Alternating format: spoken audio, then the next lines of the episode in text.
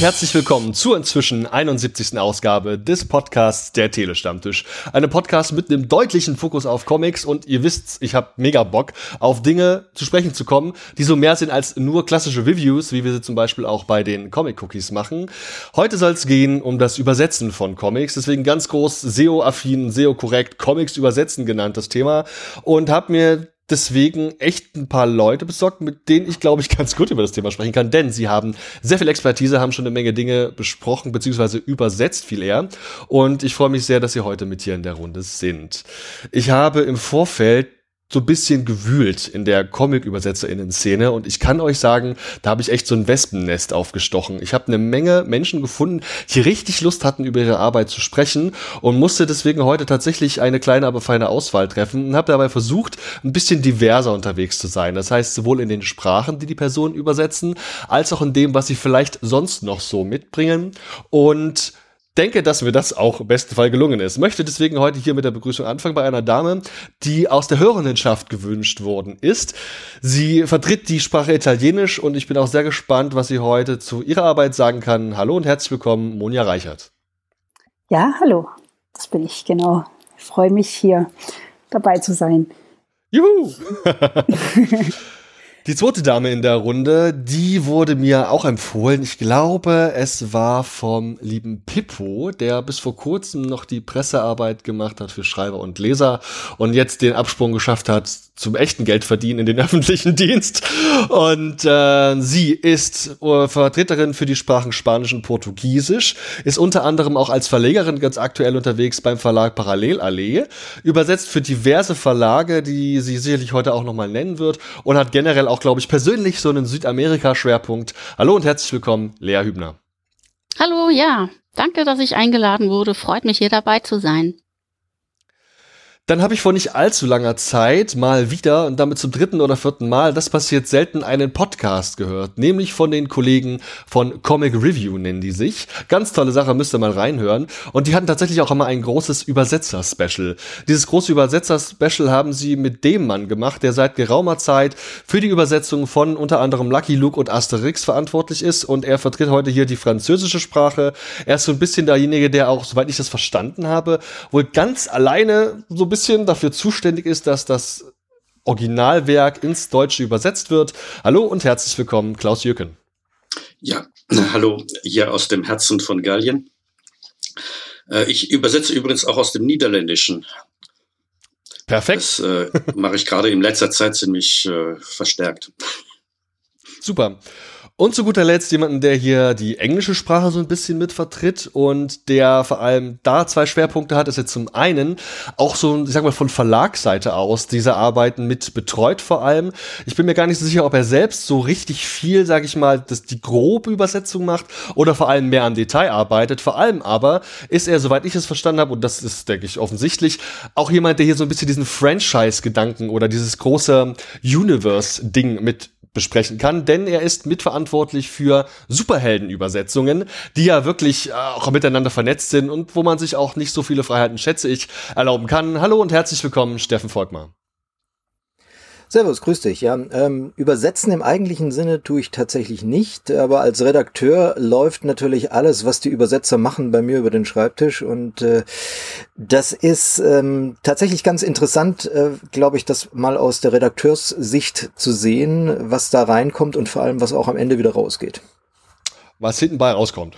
Sehr gut. Da freue ich mich drauf und ich denke, dass es wirklich eine tolle Runde geworden ist. Ich möchte also jetzt auch, wie ich schon angekündigt hatte, hier nochmal die Runde von vorn noch einmal durchgehen und vielleicht auch so ein paar Ergänzungen. Liebe Monja, du warst ein Wunsch aus der Hörendenschaft. Der liebe Leger Legenda, an der Stelle mal lieber Grüße, der hatte dich namentlich erwähnt. Er hat darum gebeten, ob ich mich nicht irgendwie auch um dich kümmern könnte. Erzähl doch mal im Comic-Bereich, was hast du denn da eigentlich schon so übersetzt? Oh, also das ist ähm, eine lange, eine lange Liste zum Glück, weil äh, ich, ich muss dazu sagen, ich ähm, habe ja vor 22 Jahren äh, damit angefangen, auch recht spontan. Ähm, also ich habe, ähm, ich übersetze übrigens auch nicht nur aus dem Italienischen, das war der Anfang, weil ich ähm, Mutter also zwei Muttersprachen habe, auch Italienisch. Aber ähm, in den letzten Jahren übersetze ich eigentlich vermehrt äh, Französisch äh, aus dem Französischen und Englischen, weil es da anfangs mehr Möglichkeiten gab, sagen wir es so. Die Italiener waren nicht so gefragt in Deutschland wahrscheinlich. Ähm, und dadurch, dass ich aus drei Sprachen übersetze, ähm, hatte ich dann doch das Glück, dass einiges zusammenkam, auch aus verschiedenen Genres und ähm, auch durch verschiedene Verlage. Was zunächst einer war, ähm, wurden dann zum Glück mehr. Und jetzt habe ich eigentlich äh, nach wie vor mehrere Verlage, für die ich äh, äh, arbeite, ähm, allerdings auch zwei, drei Hauptverlage, für die ich regelmäßig jeden Monat meine regulären Serien, sagen wir es mal so, mache. Genau. Also in der Übersetzung und auch im Proofreading habe ich dann auch noch dazu genommen. Und da mache ich jetzt eben beides. Das ist, ja. Ist das üblich so in der übersetzenden Szene, dass man wirklich verschiedenste Sachen macht? Also eben gerade dieses, du hast es Proofreading genannt, an anderer Stelle wird es Lektorat genannt, äh, vielleicht auch redaktionelle Arbeit. Ist das üblich für Übersetzende, dass sie das machen? Ähm, das, also ich kenne viele, die das machen. Ich kenne viele, die dann eben auch die redaktionellen äh, Texte schreiben, jetzt gerade über bei Panini eben. Ähm, in vielen in vielen anderen äh, Verlagen gibt es dann aber diesen redaktionellen Part auch gar nicht unbedingt. Also ich denke mal, dass man, mm, ich weiß nicht, ich denke schon, dass es äh, viele gibt, die jetzt nicht nur übersetzen, auch deshalb, weil das wahrscheinlich mh, mm, nicht, nicht, äh, nicht ausreicht, sagen wir es mal so. Und deshalb versucht man sich dann auch auf anderen Ebenen vielleicht ein bisschen auszuweiten. Ich habe es eben mit dem Proofreading ähm, versucht, das wurde mir angeboten, weiß ich jetzt gar nicht mehr und auch ein bisschen Lettern. Das finde ich auch immer total spannend. Aber der Hauptvermerk ist natürlich jetzt auch beim Übersetzen. Also mhm, mh. für mich persönlich. Wie ist dein Bezug jetzt zu Italien und zur italienischen Sprache, die du ja heute auch mit einbringen wirst? Ich weiß nicht, ob ich dein Facebook-Profil richtig gelesen habe oder ob ich das irgendwo anders gelesen hatte, dass du selbst irgendwie auch da verwurzelt bist oder irgendwie auch familiäre Verknüpfung hast. Kann das sein? Ja, ja, ja. also ich bin da in Italien geboren Mhm. Bin dann aber also in Deutschland aufgewachsen ähm, äh, und habe auch alles in Deutschland gemacht, also Schule und äh, Studium und alles. Ähm, aber eben dadurch, dass ich zweisprachig aufgewachsen bin, war das immer meine ja, normale Sprache neben Deutsch eben. Und ich habe auch die halbe Verwandtschaft äh, eben in Italien und bin vor 22 Jahren dann auch hergezogen, also mhm. wieder zurück nach Italien gezogen. Sozusagen, jetzt, seitdem bin ich hier habe selber eine Familie gegründet und wohne also hier und ja, habe natürlich klar. noch jetzt die andere Familie auch in Deutschland und alles, aber äh, und wie gesagt auch wichtig war für mich, dass ich weiterhin für Deutschland arbeiten kann. Also ich möchte für deutsche Verlage arbeiten und genau das mache ich auch. Das ist ja dank Internet, dank äh, Computer und alles gut möglich. Absolut machbar. Ja, super. Also auf jeden Fall jemand, der mittendrin in der Sprache ist, weil sie alltäglich einfach ist. Super. Die zweite Dame in der Runde, mit der habe ich sogar schon ein Telefonat geführt. Da hat sie mir erzählt, dass sie das mit Südamerika irgendwie alles ganz interessant findet. Und zwar findet sie die Comic-Szene dort dermaßen interessant, dass sie sogar beim Verlag Parallelallee, der aktuell irgendwie jetzt vor kurzem gegründet wurde, da kann sie gerne noch was zu erzählen, viele, auch wenn sogar ausschließlich Comics aus dieser Region der Welt hier in Deutschland präsentieren möchte. Und deswegen direkt mal die Frage an dich, Lea. Wie sieht es eigentlich aus? Spanische Comics, Parallelallee, wie gehört das zusammen? Spanischsprachige. Ja, genau. Also ähm, bei mir war das so, ich bin erst eigentlich in Brasilien gewesen, also nach dem Abi und habe Portugiesisch so als meine wichtige, auch in der biografischen Phase natürlich. Es war eine ganz wichtige Zeit und die Sprache habe ich total so in mir aufgesogen, hatte schon vorher Kenntnisse und hatte danach dann äh, Interesse eben weiterzumachen und bin dann in Berlin am, an der FU gewesen, an der Freien Universität am Lateinamerika-Institut, um eben mit dem, mit dem, ja, mit der Weltregion weiter irgendwie verbunden zu bleiben und dazu viel zu lernen und habe mich dann auch bald aufs Spanische gestürzt und das war aber immer so ein bisschen meine zweite Sprache und ich habe die auch ganz elendiglich irgendwie vermischt, muss ich zugeben. Das ist ziemlich ähm, typisch Portugnol, ne, hat man schon mal gehört, dass das durch die Ähnlichkeit da einfach immer wieder so Interferenzen gibt. Und deswegen bin ich dann ähm, äh, mit Erasmus nach Spanien gegangen, obwohl mich Spanien ehrlich gesagt auch gar nicht so doll interessiert hat. Aber es war halt näher und Erasmus war möglich. Und dort habe ich, wie das Leben so spielt, meinen Mann kennengelernt und bin dann dadurch, dass er nach Berlin kam und wir eben seit über 20 Jahren jetzt hier äh, Familie haben und so weiter, mit dem Spanischen stärker verbandelt gewesen und habe das aber dann alles wieder irgendwann so weit rumgekriegt durch eine ganz späte, familienbedingt und arbeitsbedingt sehr späte Magisterarbeit, die ich dann doch wieder zu brasilianischer Literatur und ihrer Übersetzung machen konnte. Äh, dadurch habe ich dann beide Sprachen so miteinander vereint, habe mich da nochmal mein Profil geschärft, ähm, Kurse belegt und auf meinem Niveau jetzt so, dass ich beides abwechselnd sprechen kann, ohne durcheinander zu kommen und eben auch schreiben und damit arbeiten und bin da flüssig und kann das auch zum Dolmetschen benutzen. Ich hatte zwischendrin halt schon die spanische staatliche Prüfung für Spanisch gemacht und hatte da dann eher so Dokumente und Urkunden. Das war ein bisschen für Broterwerb ganz prima. Ist ein Standbein, was ich auch immer noch habe. Also so viel zum Multi, was möglich, also nötig ist und möglich mit der Sprache, wenn man eben nicht nur von Verlagen ausreichend Aufträge hat. Und da kann ich dann gleich überleiten, ähm, von wegen Verlage. Also ich habe tatsächlich äh, zu Beginn mit Avant, Edition Moderne, und bei Höbooks aus Wien, die sich damals auch relativ neu aufgestellt hatten, auch im Bereich Comic und sehr gewachsen sind. Also für die arbeite ich auch regelmäßig immer weiter. Für die drei Verlage hatte ich zunächst gearbeitet und das war auch super spannend, weil sie eben auch aus verschiedenen Ländern sind vom deutschsprachigen Raum. Und zum Beispiel für Edition Moderne war das ein spanisches Werk und dann habe ich halt mit dem Autor auch mal eine Veranstaltung hier angeleiert, weil das der Züricher Verleger halt auch nicht so gut im Blick hatte, was man hier in Berlin so machen kann. Ich sitze hier an der Zentrale und so kam das also, also eigentlich mache ich um dieses Comic übersetzen drumrum auch noch so Connection mit dem Instituto Cervantes beispielsweise oder wo man Veranstaltungen machen kann. Oder ich schreibe auch manchmal hier für den Tagesspiegel einen Artikel oder eine Rezension oder auch Fachbeiträge zum Übersetzen aus genau meinen Sprachen. Und ich habe halt so dieses Südamerika-Ding seit dem Studium ähm, weiter so auch nerdmäßig, ähm, habe dann auch zum Beispiel einen Artikel der hatte nichts mit Übersetzen zu tun, sondern einfach mit der Situation jetzt zu Zensur und von Co Comics und Cartoons, jetzt unter Bolsonaro in Brasilien, mhm. geschrieben. Der ist letztes Jahr erschienen. Oder ich habe übersetzt ein Strapazin, das ist ja diese schöne Zeitschrift aus der Schweiz. Die hatten äh, Argentinien als Schwerpunkt. Und ich habe auch den Argentinien-Gastlandauftritt im Rahmen der Comic-Invasion, unser Berliner Comic-Festival, was jährlich stattfindet, kuratiert und solche Dinge. Und im Moment bin ich noch involviert in die Organisation einer großen Konferenz, die nennt sich Comic-Expansion und soll im Mai in Berlin stattfinden und mal verschiedenste Akteurinnen und Akteure der Comic-Szene zusammenbringen, um zu gucken, was ist los und was könnte noch gehen.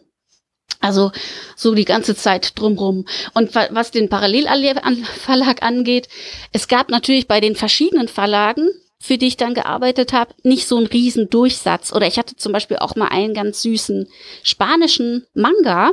Der ist dann aber, da ging das vom Verleger her nicht so gut mit dem, mit der Finanzierung und der ist dann leider nicht veröffentlicht worden. Aber ich bin also auch total genreoffen, so wie Monja auch. Oder neulich bei Zwerchfell, bisschen ein Abstecher in Sex and Crime, nee, sagen wir mal Horror, ja, ich weiß nicht. Ich habe da auch keine Begriffe für, mich interessiert es textlich und ich bin, wie gesagt, genreoffen. Und bei Parallelallee ist es jetzt so, dass ich die Herzensprojekte aus Lateinamerika vorwiegend äh, auch selbst äh, redaktionell betreuen und dann übersetzen und machen kann und die Autoren und Autorinnen einladen, die halt für, für die die anderen Verlage nicht die Tür aufgemacht haben. Weil ich dachte, das ist einfach zu schade. Ähm, und da kann man kontinuierlich dranbleiben, weil das sind wirklich Welten. Ähm, auch überhaupt der, der, der Sprachraum Portugal und Spanien eingeschlossen. Da gibt, geht noch einiges und da kann ich mich jetzt in der Parallelallee sozusagen mit austoben. Das machst du auch zusammen mit einer zweiten Verlegerin, richtig? Genau, die Tina Brenneisen hatte den Verlag gegründet. Also der ist jetzt nicht so neu. Das war 2013, glaube ich. Ähm, auch sie ist Comic-Künstlerin. Sie kommt aus der eher so aus dem Cartoon-artigen, ähm, auch von der Ästhetik her. Sie hatte dann den Berthold Leibinger Preis 2017 für das Licht, das Schatten lehrt. Daran hat sie lange gearbeitet und in der Zeit ihren eigenen Verlag dann länger ruhen gelassen. In dem eigenen Verlag hat sie so ein bisschen, das war die, auch diese Idee, unabhängig zu sein und Self-Publishing zu machen, aber richtig mit Verlagsmarke auch oder eben auch Projekte mit anderen zusammen zu machen. Und nach der Phase mit ihrem großen preisgekrönten äh, Graphic Novel Das Licht, das Schatten lehrt, was bei Edition Moderne erschien, ähm, war jetzt sozusagen der Moment gekommen, wo Tina das relaunchen wollte und Lust hatte auf ähm, intensive Weiter Weitermachen.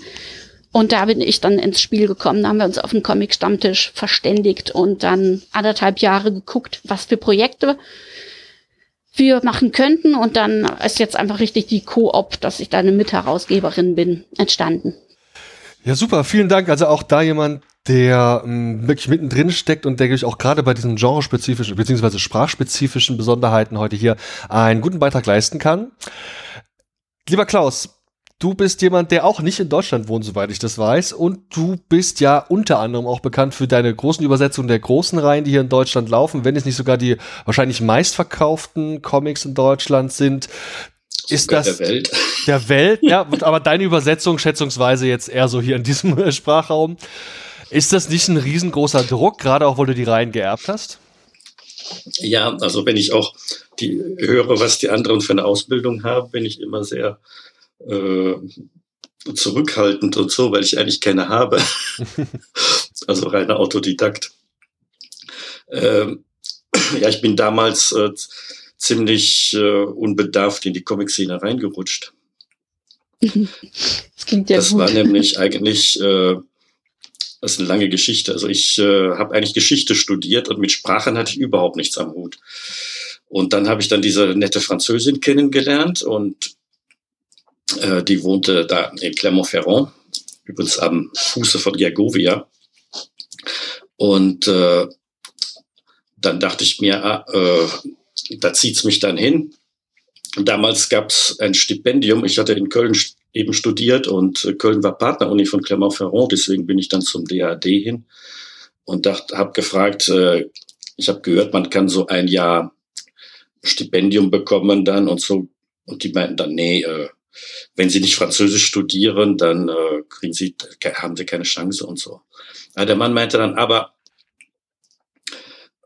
wenn Sie vom Niederrhein können, können Sie doch äh, Niederländisch. Ich sagte eigentlich nicht. Ja, aber das, wir haben ein, auch eine Partneruni in äh, Löwen, in Belgien. Dafür muss man wohl Niederländisch können. Ich sage, ich kann das aber nicht. Ja, meinte er, das lernt man doch schnell. Also ich dachte mir, Belgien ist näher dran an Frankreich als Deutschland. Also habe das dann genommen und dafür Niederländisch gelernt und nebenbei dann mir selber Französisch beigebracht. Und äh, meine Frau fing dann schon an zu arbeiten, aber die erste Job war mitten im Zentralmassiv. Deswegen dachte ich mir, was äh, kann man da unten in den Bergen machen, außer Holzfällen oder Biopullover stricken? Da dachte ich mir auch übersetzen. Jetzt kannst du Holländisch und äh, Französisch. Ich hatte mir Französisch zum großen Teil selber durch Comics beigebracht, weil ich das war ein gutes, ist eigentlich ein gutes Medium, um Sprachen zu lernen, finde ich. Und äh, dachte mir dann, äh, ja, bevor du jetzt große Verlage ansprichst und so, geh erstmal an irgendwelche kleinen Verlage und mach erstmal Kinderbuch oder Comic oder irgendwie sowas. Dachte ich mir, das wird halt wahrscheinlich einfacher sein, aber stellte sich dann als Fehlurteil raus, weil äh, Comic übersetzen eher äh, das Schwierigere ist als ja, damit habe ich mich manchmal bei Kollegen gefetzt, weil die meinten, wenn ich meinte, also ich finde eigentlich hohe Literatur zu übersetzen einfacher als Comics. Naja, jedenfalls bin ich dann so dabei gelandet. Ja, Das ist jetzt in 35 Jahre her, also immer noch dabei. Wer da auf jeden Fall wissen will, was für Schwierigkeiten es gibt im Comics übersetzen, den möchte ich, wie gesagt, nicht nur diesen ganz toll, das ganz tolle Interview bei den Kollegen von Comic Review empfehlen. Es gibt auch noch was, wo wir eher so ein bisschen das Handwerkliche besprechen, in dem Fall mit der Caroline Hidalgo, die für diverse Batman-Titel und generell, ich glaube, waren vor allem DC-Titel bei Panini einiges übersetzt hatte früher. Auch da findet ihr bei uns im Feed ein ganz interessantes, spannendes Gespräch. Und ja, Klaus, jetzt hast du der diese beiden großen Marken, diese beiden großen Reihen, die du da quasi allein verantwortlich auch betreust, die hast du ja geerbt, ne? Ist das nicht irgendwie, also ist das, ist das eine Drucksituation gewesen zu Beginn? Natürlich ist das ein Druck, aber man darf da nicht so dran denken, also was äh, an den Stress oder so. Man muss sich einfach äh, reinknien und äh, weitermachen und möglichst immer ähm, natürlich sorgfältig arbeiten Mhm. und so. Ich finde das gerade beim Übersetzen eben das Spannende, dass man von einem Stil ins andere wechseln kann. Deswegen fand ich auch Comic übersetzen gerade so gut, weil äh, ich habe auch äh, Literatur übersetzt äh, oder Fachbücher. Ich habe Geschichte studiert, also auch vor allem über Geschichte. Ich finde, bei Buchübersetzungen, da sitzt, sitzt man oft äh, vier Monate, sechs Monate an einem Text. Mhm. Aber bei Comics, ein normaler Comic ist in einer Woche ungefähr übersetzt. Da kann man immer schön hin und her wechseln. Da hat man mal einen Western, dann eine Fliegergeschichte, dann eine, äh, ein Funny Strip und also das wechselt dann permanent und man muss sich ständig in eine neue Sprache ein, äh, ein, einfühlen und so weiter. Perfekt. Das sind nämlich genau die Dinge, auf die wir dann später im Gespräch ja zu sprechen kommen wollen. Bitte behalt all diese Beispiele im Kopf und, und werf sie später ein. Danke dir. Der vierte Herr in der Runde, den lieben Steffen, brauche ich eigentlich nicht mehr großartig vorstellen. Wer schon mal irgendeinem Comic-YouTuber gefolgt ist oder irgendeinen Comic-Podcast in Deutsch sprechen hört, der kennt den Steffen. Und bei euch finde ich es halt so faszinierend, insbesondere jetzt bei dir, dass du ja zum einen auch schon e wirklich ewig auch in dem Bereich aus, aus redaktioneller Sicht auch dabei bist, ja schon noch vor Panini hast du meines Wissens auch für Dino ja glaube ich schon gearbeitet gehabt, ähm, da kannst du gerne noch ein bisschen ergänzen und vor allem finde ich es halt so ganz spannend auch diese Einordnung oder diese Besonderheit in deinem Fall, so diesen, ich sag mal, Franchise-Perspektive zu haben, ne? also dieses Superhelden-Universe dieses da zu vertreten hier auch in der Runde. Für was genau bist du da redaktionell bei Panini eigentlich tätig? In diesem Bereich? Also äh, tatsächlich aktuell mache ich an den Superhelden quasi nichts mehr. Das war mein Einstieg in die in die Szene in den Mitte der 90er Jahre bei ähm, beim Dino Verlag. Da habe ich sehr sehr sehr viel Superhelden gemacht. Ähm, da habe ich äh, betreut äh, neben den äh, Batman Adventures, äh, teilweise Superman. Ich habe ähm, Lobo damals gemacht, die, die gesamte Serie und alles, was eben in der Anfangszeit von Dino ähm, da war, das, das lief über meinen Tisch. Ich habe auch später immer mal wieder an den, an den Superhelden mitgearbeitet, ähm, bin aber dann eigentlich mehr und mehr auf die auf die Schiene der Graphic Novels und äh, und andere Sachen gerutscht und ähm, aktuell, äh, was ich die letzten Jahre viel gemacht habe, war, war Buffy, war Doctor Who, wie gesagt, alles Mögliche an, an Graphic Novels und One-Shots, also im Prinzip auch die äh, Sachen, denen man gerne etwas mehr Anspruch unterstellt, wobei das ähm, den Superhelden natürlich eher ungerecht wird. Aber ich bin ähm, auch nach wie vor in die Superhelden involviert, auch wenn ich keine Serie aktuell betreue. Ähm, Vielleicht nochmal äh, zu den Sachen außerhalb von, äh, von meinem Job bei Panini oder auch wie ich dazu gekommen bin. Also ich habe Rhetorik studiert in Tübingen und habe eigentlich schon immer, war schon immer ein Comic-Freak und habe bei allem, was ich gemacht habe, immer versucht, die Comics mit einzubauen und bin dann quasi von der Uni von Dino damals weg engagiert worden, weil die einen Redakteur gebraucht haben. Ähm, und bin das einfach dann bis heute auch geblieben. Ähm, mache nebenher aber auch noch ganz viele andere Sachen. Also ich arbeite journalistisch, ich habe meinen eigenen YouTube-Kanal mit Comics und Bier, wo wir Comics und Biere besprechen. Und ähm, zusammen mit der Comic- und Science-Fiction-Forscherin Dr. Rebecca H. machen wir mittlerweile auch ähm, verschiedene Fachvorträge, die, die wir dann auf äh, irgendwelchen Messen oder ähm, oder sonstigen Veranstaltungen vorstellen, die wirklich ganz weit hinaus auch über das gehen, was wir bei äh, Panini oder was ich bei Panini mache. Und als Redakteur bei Panini bin ich, wie du schon gesagt hast, schon sehr lange dabei, also schon vor der Panini-Zeit. Und ähm, da laufen natürlich die Fäden zusammen. Der Redakteur, der ist dafür zuständig, dass der, äh, der oder die Übersetzer ausgesucht werden. Ähm, der ist dafür zuständig, dass hinterher die ähm, die Comics einen, immer demselben Ton entsprechen, weil ähm, man versucht natürlich immer bei den äh, ÜbersetzerInnen, ähm, wenn man in einer Serie ist, bei dem, bei dem oder derselben zu bleiben, aber das gelingt eben nicht mehr immer. Trotzdem sollen die Comics ja immer gleich klingen. Der Redakteur ist dafür zuständig, wenn bei den ÜbersetzerInnen ähm, die sogenannte Textblindheit einsetzt, dass ähm, man eben in den Text guckt, dass keine keine groben Fehler drin sind, dass keine äh, Figuren aus dem aus dem Ton rausfallen, den sie eigentlich haben sollten, dass möglicherweise Inhalte umgeschrieben werden, weil sie halt im Deutschen nicht funktionieren. Das ist nicht die Aufgabe des Übersetzers, sondern der soll der oder die soll ja übersetzen. Ähm, das liegt dann alles hinter beim Redakteur Und da ist es äh, dann auch ganz wichtig, den, ähm, das richtige Maß zu finden. Also man darf sich nicht für den Set, äh, besseren Übersetzer oder die bessere Übersetzerin halten, sondern man muss das Maß finden, wann greife ich in den Text ein und wann nicht. Das gelingt dem einen oder anderen Redakteur oder Redakteurin besser als dem anderen.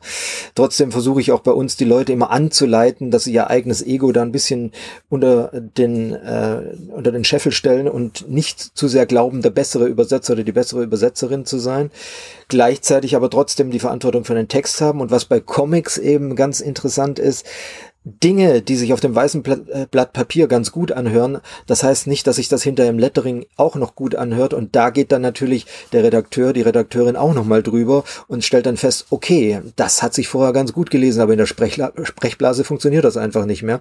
Und das sind die Aufgaben, die dann tatsächlich der Redakteur an der Übersetzung oder die Redakteurin an der Übersetzung macht. Du koordinierst dann also so auch bisschen so die Zusammenarbeit der verschiedenen Stellen, wenn man so will, im Produktionsprozess. Und bist du dann zum Beispiel auch aktiv bei der Auswahl der Übersetzer beteiligt? Also bei uns ist es so, dass die RedakteurInnen tatsächlich bestimmen, welcher Übersetzer das macht. Es ist, oder welche Übersetzerin das macht. Es ist ganz wichtig bei uns, dass die Leute ein bisschen Bezug zu dem Comic haben, wenn sich das denn irgendwie realisieren lässt.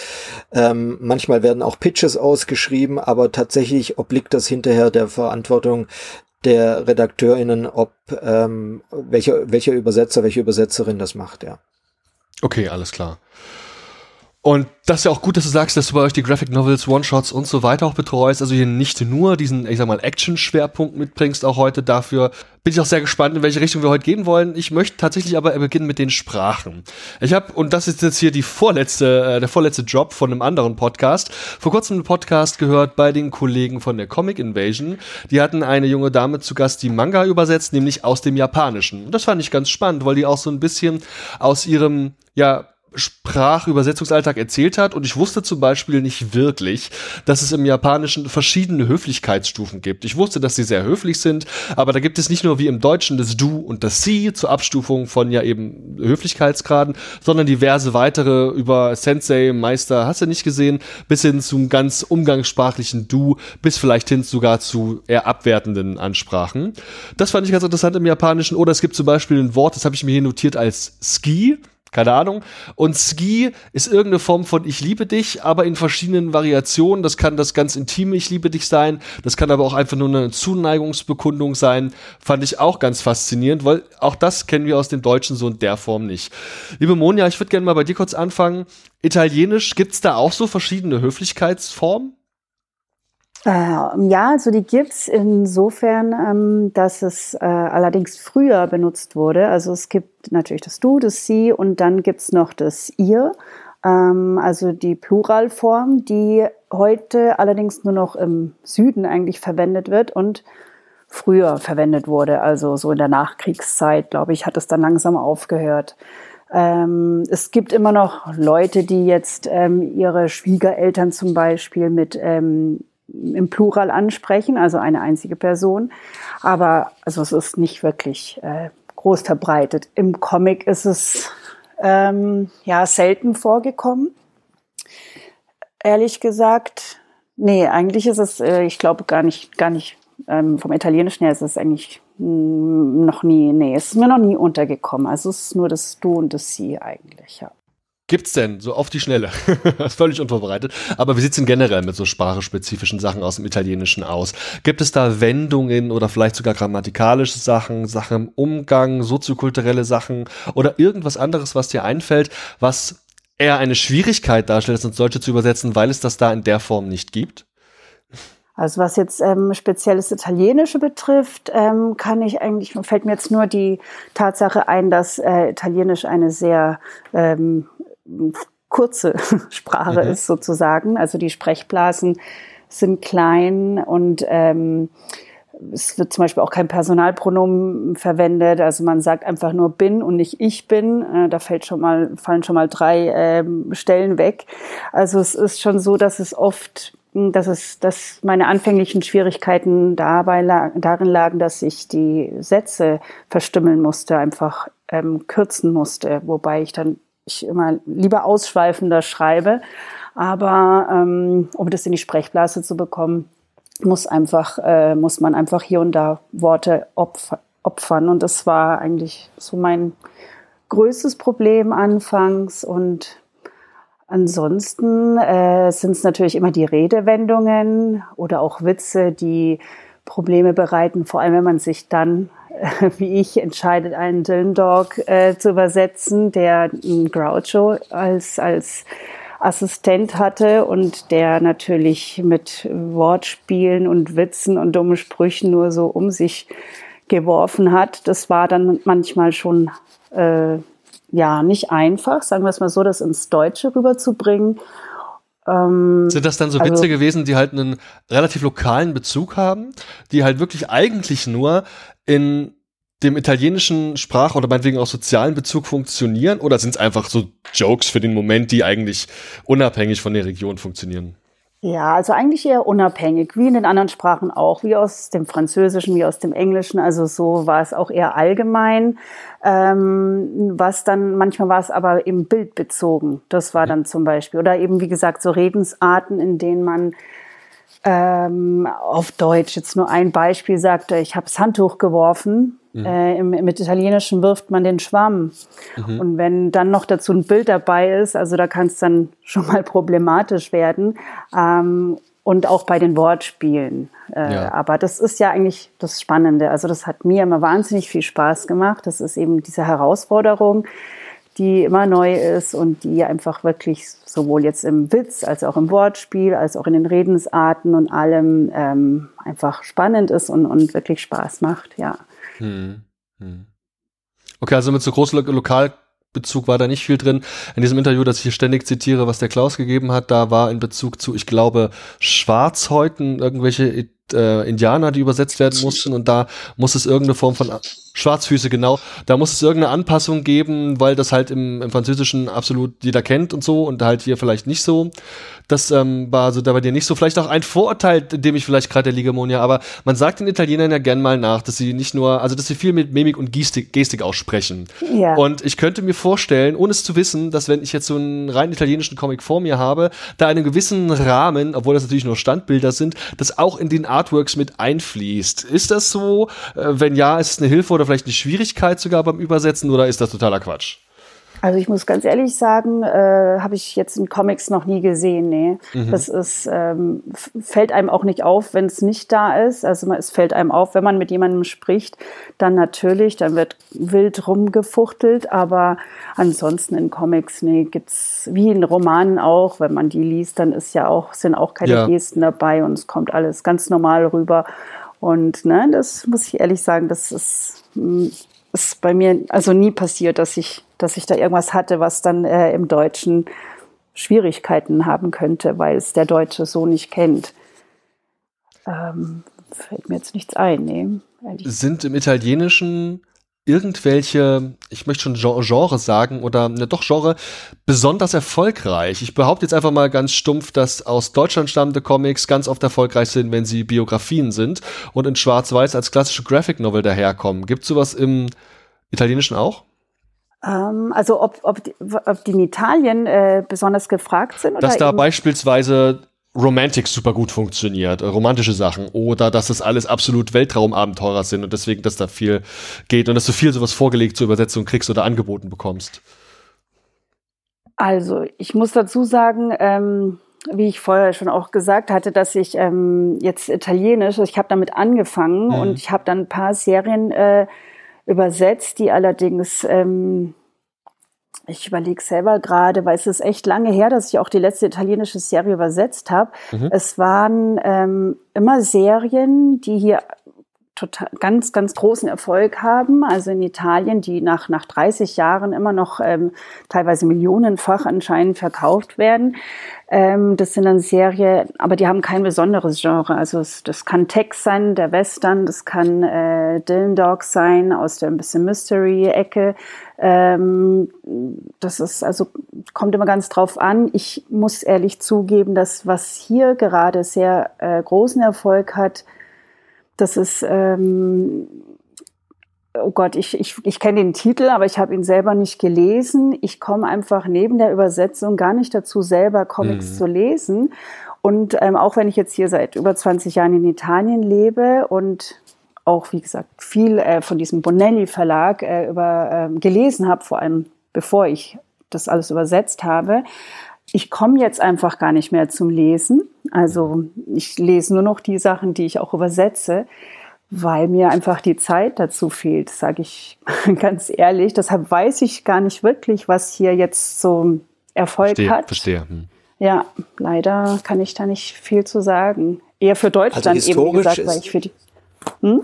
Sorry, also historisch ist schon so, dass Italien tatsächlich ein bisschen so ein, ein Fable hat für diese Crime Mystery und Sex and Crime Sachen. Also du hast, du hast ja gerade Dylan Dog gesagt, was in die Richtung geht. Diabolik ist auch so eine so eine Sache. Und ähm, da hat sich sehr früh in Italien tatsächlich so ein Genre entwickelt, das sehr erfolgreich war. Mittlerweile ist es in Italien aber auch so, dass natürlich die anderen Sachen Fuß gefasst haben und auch zum Beispiel die Superhelden in Italien sehr, sehr, sehr angesagt sind. Aber aus Italien raus sind es vor allem diese diese Crime Noir und und Sex and Crime Sachen äh, und, und, und Mystery Crime Sachen. Also so alles, was so ein bisschen die härtere Gangart hat und was früher ähm, auch tatsächlich ähm, in, in Schwarz-Weiß rausgekommen ist, das war historisch gesehen die, die Base für, für alles, was im italienischen Comic gelaufen ist. Mhm. Stimmt, ja, nee, das ist richtig, ja. Gab es auch irgendwelche Parallelen zu diesen Italo-Western? Gab es das auch irgendwie in Comicform? Weißt du das, Steffen? Also von den Italo-Western in Comic weiß ich jetzt tatsächlich nicht so viel, ob es da, ob es da viele Umsetzungen gab. Wobei ähm, es gab früher in Italien auch solche, so wie es bei uns Zack und ähnliches gab, gab es da auch solche, solche kleinen Heftchen, wo Fortsetzungen drin waren. Und da gab es, glaube ich, auch ziemlich viele ähm, Western-Sachen äh, drin. Aber äh, tatsächlich bin ich jetzt auch nicht der Firmste auf der mhm. italienischen Comic-Szene. Das muss ich auch wiederum zugeben. Aber ich, ich habe mich mal damit beschäftigt, was eben früher relativ groß war und was bis heute ähm, immer noch als Serie läuft. Und das sind gerade so Sachen wie Diabolik, wie ähm, Dylan Dog und so weiter. Und das sind wirklich die ganz großen Sachen. Und da hat sich so ein Genre drumherum gebildet gehabt. Lea, wie es im Spanischen und insbesondere jetzt auch in deinem Fall der amerikanischen aussieht, weißt du ja, glaube ich, ganz gut. Vielleicht kannst du uns mal ein bisschen erzählen, was für Besonderheiten in der Sprache, vor allem die dir als Übersetzerin dann auffallen, wenn es darum geht, das Ganze ins Deutsche zu transferieren, fallen dir im Spanischen und im Portugiesischen auf? Hm. Ja, so ein bisschen schon ähm, auch was, was Monja äh, gesagt hat, das Personalpronomen ist oft gar nicht nötig. Das ist beim, beim Comic ist das eigentlich ganz interessant. Da habe ich dann zumindest, weil ich die Figuren ja sehe, nicht das Problem wie sonst bei der Literatur, dass ich dann vielleicht gar nicht weiß, ist die Person, die spricht, jetzt ein Mann oder eine Frau. Äh, das, das kann dann wiederum, also da hilft es, dass die Bilder auch da sind. Ne? Hm. Aber klar, ich habe immer ein Platzproblem. Also generell ist eben Deutsch äh, etliches länger. Das heißt, ich muss einkürzen, wie Monja schon erwähnte, man muss dann Entscheidungen treffen, ähm, was ist jetzt wichtiger, was opfere ich ähm, oder wie kann man ähm, zwei Aussagen vereinigen, worauf kommt es jetzt an, was ist die Geste gerade, wohin geht es, was, was treibt hier den Dialog voran oder wird gebremst und dann muss es eben, muss ich eine Lösung finden, die dieser Funktion dient und nicht, die kann halt nicht wörtlich sein. Ich muss äh, manchmal wirklich frei werden, weil die Textfelder kann ich nicht größer machen. Ne? Mhm. Was sehr unterschiedlich funktioniert im Spanischen, auch Portugiesischen und im Vergleich zum Deutschen sind solche Dinge wie bisschen erhobener Zeigefinger ähm, oder Imperative. Da sind wir hier wesentlich empfindlicher und dort ist es eher wie so eine Art, sage ich jetzt mal, wenn wir uns vorstellen, eine ältere Person, aber das äh, äh, ähm, nehmen auch Jüngere an, so ein bisschen so ein Gestus von, hey, so macht man das und so weiter. Oder so ein Spruch wie, ja, so geht das und warst du mal wieder frech. Oder es gibt sogar so Sprüche noch wie, bist du ein guter Junge oder ein böser Junge. Also, und dann muss man natürlich, das geht hier halt nicht oder das klingt so ein bisschen possierlich oder altmodisch. Aber damit wollte ich jetzt nur andeuten, diese Richtung, wie man miteinander redet, so vielleicht ein bisschen mit so einer, ähm, generellen Weisheit, da wollen wir hier ein bisschen was Spezifischeres, so, ne? Also das ist so, hä, jetzt komm mir nicht mit einem billigen Spruch. Insofern muss ich beim Übersetzen da auch vielleicht versuchen, etwas spezifischer zu werden und darf auf keinen Fall so erhobenen Zeigefinger äh, gleich äh, hier übertragen. Das, das funktioniert hier einfach anders. Wir haben da eine andere äh, Sensibilität oder, oder auch Geschichte. Oder auch ein Unterschied sind natürlich so Verniedlichungen. Ne? Also die, die Oma ist die Avó portugiesisch und dann gibt's auch noch Vovozinha. Also Vovó ist schon was wie Oma und das wäre dann noch die Omachen. Und dann wird es auch jedes Mal so gemacht. Und da muss man hier total fein dosieren. Man kann nicht die ganze Zeit äh, irgendwelche Verniedlichungen und Verkleinerungen irgendwie mitnehmen. Ich meine, Ronaldinho, ne? das ist auch so ein Beispiel. Das gehört da einfach voll mit dazu. Das ist einfach so ein schätzender, liebevoller ähm, Umwandlung eines Namens, ne? Mhm. Und das haben wir halt zuhauf und wir, wir können das aber im Deutschen immer nur fein dosiert verwenden, weil wir hier einfach nicht äh, diesen Duktus so haben. Ist die Deutsche also eher eine härtere Sprache? Ja, ist einfach nüchterner so. Mhm. Mhm. Okay, also diese Verniedlichung haben wir drin, das ist interessant. Und äh, wie sieht es aus mit so lokalem Humor, der jeder versteht? Ich sag mal so, Berlin-Tegel ist ja auch ein Running Gag gewesen über viele Jahre. Äh, beziehungsweise der neue Berliner äh, Flughafen oder was weiß ich, Stuttgart oder so, keine Ahnung. Gibt es da sowas auch viel bei in deiner Arbeit? Sowas kann vorkommen und manchmal muss man dann tatsächlich eine Fußnote machen, obwohl das wirklich eine sehr unschöne Regelung ist. Aber ähm, wenn, wenn das tatsächlich im, in, in der Geschichte noch ein paar Mal irgendwie bedeutsam ist, dann kann man es nicht durch was ganz anderes, was hier aber gut funktioniert, ersetzen. Und es darf ja sowieso dann auch, wenn wir wissen, es ist ein Comic aus, sagen wir mal, Kolumbien, dann darf ich jetzt natürlich nicht eben zum Beispiel Stuttgart oder Tegel nehmen. Aber was, was, ähm, was halt so ein, so ein von der Bedeutung können wir uns dann mal annehmen, äh, annähern und was Freies nehmen, ist ganz klar, das müssen wir ersetzen. Es sei denn, es ist tatsächlich was, was sich, wie gesagt, eben durchzieht und dann muss ich das kurz erklären, damit man das Kolumbianische, dann muss man ein bisschen Kontext halt liefern. Ne? Aber das ist eigentlich nicht, nicht so das Beste, wenn man eine Fußnote macht, aber das kommt halt durchaus mal vor, auch bei bei Graphic Novels von GP aus dem Italienischen oder Sachen von Paco Rocca aus, aus äh, Spanien, der, die der Kollege Höchemer äh, übersetzt. Da ist ähm, manchmal halt nötig, dass eine kleine Erklärung kommt. Das ist dann auch nicht so schlimm bei solchen Bezügen. Aber jetzt speziell Wortspiele müssen wir sowieso immer anpassen, weil es gibt, wie Monja sagt, das Handtuch werfen und da ist es der Schwamm.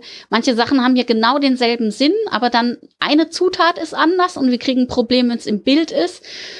Wenn nicht, dann können wir es einfach ersetzen, passt ja dann genauso. Und es gibt eben ähm, Sprüche, da ist es eher sogar die große Geschichte, ich darf ja nichts übersehen, weil ich das nicht erkennen kann, weil ich eben nicht das spanische Kinderliedchen kenne, weil ich nicht dort aufgewachsen bin. Und dann muss ich immer so ein Fe äh, Feeling auch dafür haben, oh, hier könnte irgendeine Anspielung sein, ich muss einen Muttersprachler aus dem Land fragen. Das ist ganz wichtig, nicht? dass man irgendeine Anspielung versäumt. Und dann guckt man, ah, was kann ich in einem Deutschen draus machen? Aber erstmal diese, diese Sache. Äh, ich kann das dann frei machen, aber erstmal erkennen, denn es gibt da tatsächlich Dinge, die sind nicht so international. Und da musst du dann erstmal verstehen, dass das jetzt ähm, unbedingt eine Geschichte ist, die dort alle wissen, weil sie zum Beispiel dieses Kinderliedchen kennen. Mhm. Und diese Fühler, diese feinen Fühler, die du dafür brauchst, die sind mit der Berufserfahrung gekommen oder durch Studium oder, oder wie kamen die eigentlich? Ich glaube, das ist so eine Mischung und eben auch so eine Vorsicht, also dieses ähm, wirklich viel besser, man fragt Kollegen. Das ist immer die Sache, wann gehe ich auf den Autor oder die Autorin zu. Das geht nur bei bestimmten Dingen, die tatsächlich nur mit dieser Person klärbar sind, falls sie noch lebt. Aber ähm, das ist super. Ich hatte da ein Tandem zum Beispiel mit dem Augusto Paim. Das ist ein brasilianischer Journalist und Übersetzer und Comic-Experte. Äh, wir waren dann so ein, eben so ein, genau das Du, das ähm, von den Muttersprachen her und von den von den Ländern und im Hintergrund sich per perfekt ergänzt hat und konnten uns dann da immer ähm, bei solchen Dingen ähm, Rat geben. Und überhaupt, also bei, bei bestimmten Sachen, das kennt, kennt sicher jeder von euch, ähm, auch bei fachlichen Sachen, die plötzlich mit auftauchen, wo muss ich jetzt mal lieber nachfragen? Ne? Also mhm. das ist, ist klar, da kriegt man so ein Gespür dafür, weil man ja auch nicht einfach irgendwas, also es, vielleicht gibt's mit hohem Zeitdruck mal die Situation, dass man sagt, okay, die Feinheit werde ich jetzt nicht transportieren, ich mache was sicheres, was drüber liegt, aber schöner ist es natürlich, wenn es auch in der Geschichte erforderlich ist, wenn ich tatsächlich diese Feinheit kläre und, ähm, und das dann auch mit übertragen kann. Also insofern, da ist man schon gefragt und ich glaube, das entsteht durch, durch so ein auch Erfahrung mit der anderen Kultur, ne, dass man eben gemerkt hat, ups, hier, es gibt einen ganz anderen Funkkodex, sag ich mal, das lernst du nicht mit einem Wörterbuch, auch nicht mit dem Grammatikbuch oder dem Unterricht, Ähm, und das schwingt eben auch gerade bei Comics mit, weil wir eben hier eine fingierte Mündlichkeit haben. Wir haben eine andere Art von, von Umgang der Figuren oft zueinander, die ist eher wirklich so alltäglicher. Und da sind dann diese interkulturellen Sachen, wo man merkt, oh, ist ja nicht meine Herkunftskultur, also wen ziehe ich da zu Rate, was für eine Lösung finde ich da. Und dann ist natürlich das Wichtigste, wir haben in unserer Zielsprache im Deutschen gute Lösungen auf Lager. Mhm. Und, und Gibt's da denn aktuell irgendwelche Trends? Du hast, also was die Genres und die Werke angeht, die du ja relativ gut im Blick hast, auch aufgrund deiner Verlegerin-Tätigkeit, äh, die du erkennen kannst, sei es also meinetwegen Genre-Trends oder dass du irgendwie erkennst, dass jetzt hier irgendeine besondere Floskel besonders häufiger oder häufiger generell auftritt. Ist dir da irgendwas in letzter Zeit aufgefallen? Nee, kann ich jetzt so nichts aus dem Ärmel schütteln. Hm. Grad nicht, nee. Okay, alles klar. Ja, Klaus, Französisch ja. ist ja nicht ohne Grund die Sprache der Liebe. Sie geht vielen runter wie Öl.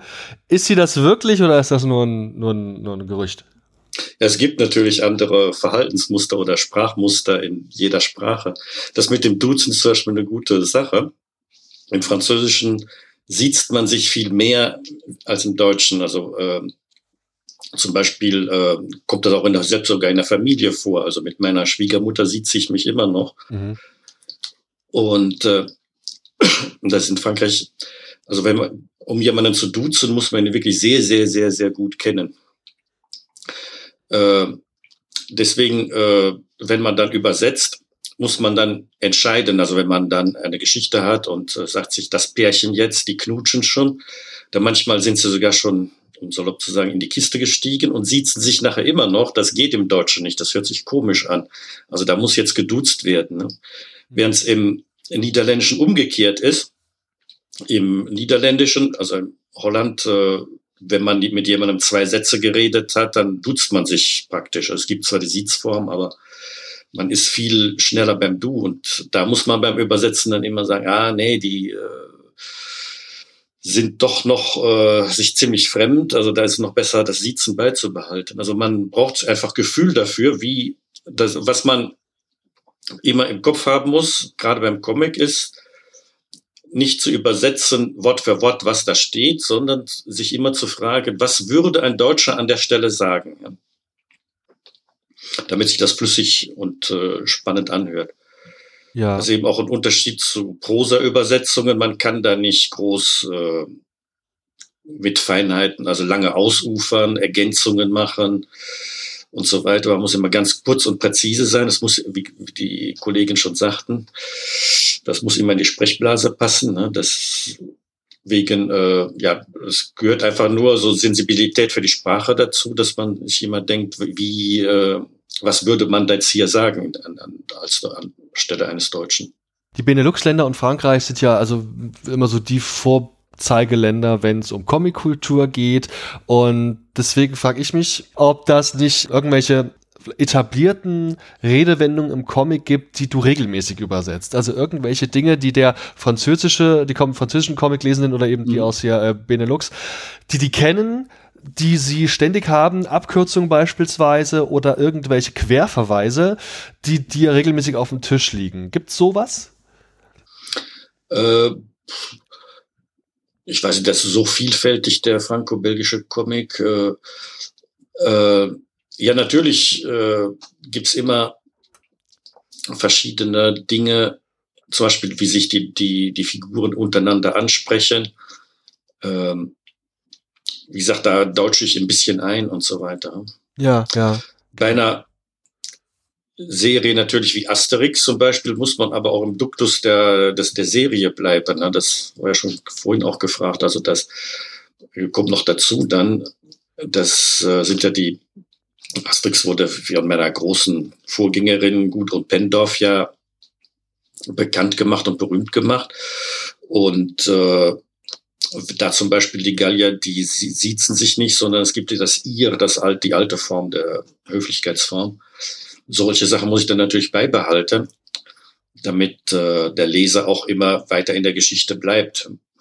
Mhm. So gesehen muss man sich als äh, Übersetzer da zurücknehmen und äh, sagen, ich bleibe jetzt in diesem Duktus, der sich jetzt eingebürgert hat für Asterix für, für, für Lucky Luke und mache da weiter.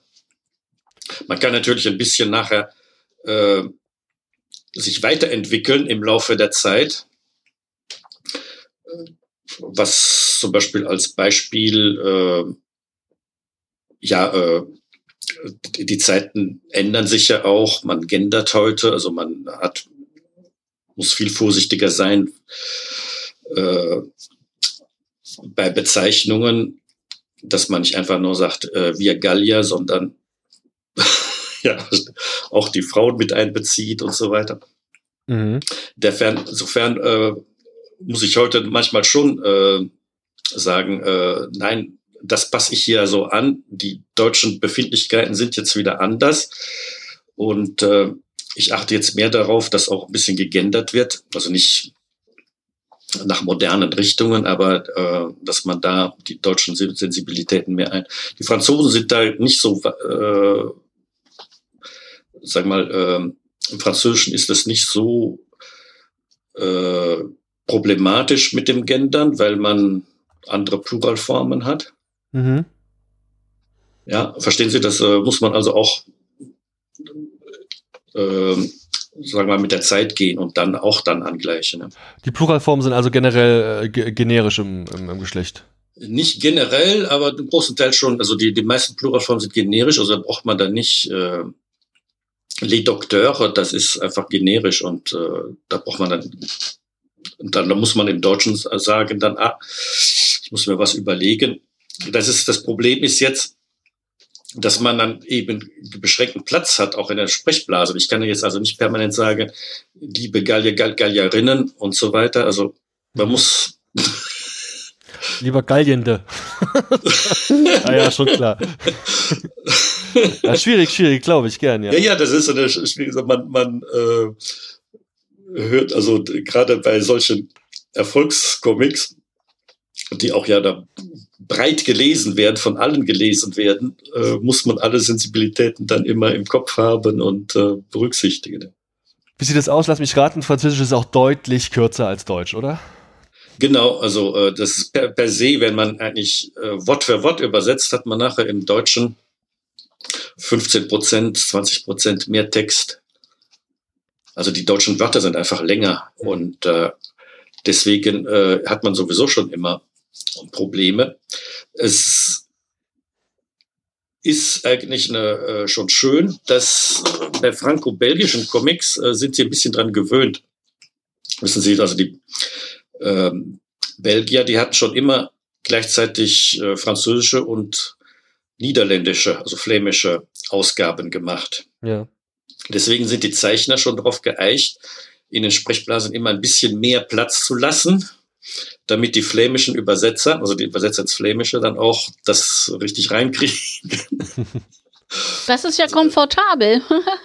Super. Ja, aber äh, ist es auch nur begrenzt. Ja, das, das hat, man hat ein bisschen mehr Raum. Das ist, wenn man also äh, französische Comics hat, also die rein französisch sind, da äh, sieht man dann, dass die äh, manchmal wirklich den Text in die Sprechblase schon so reingequetscht haben. Mhm.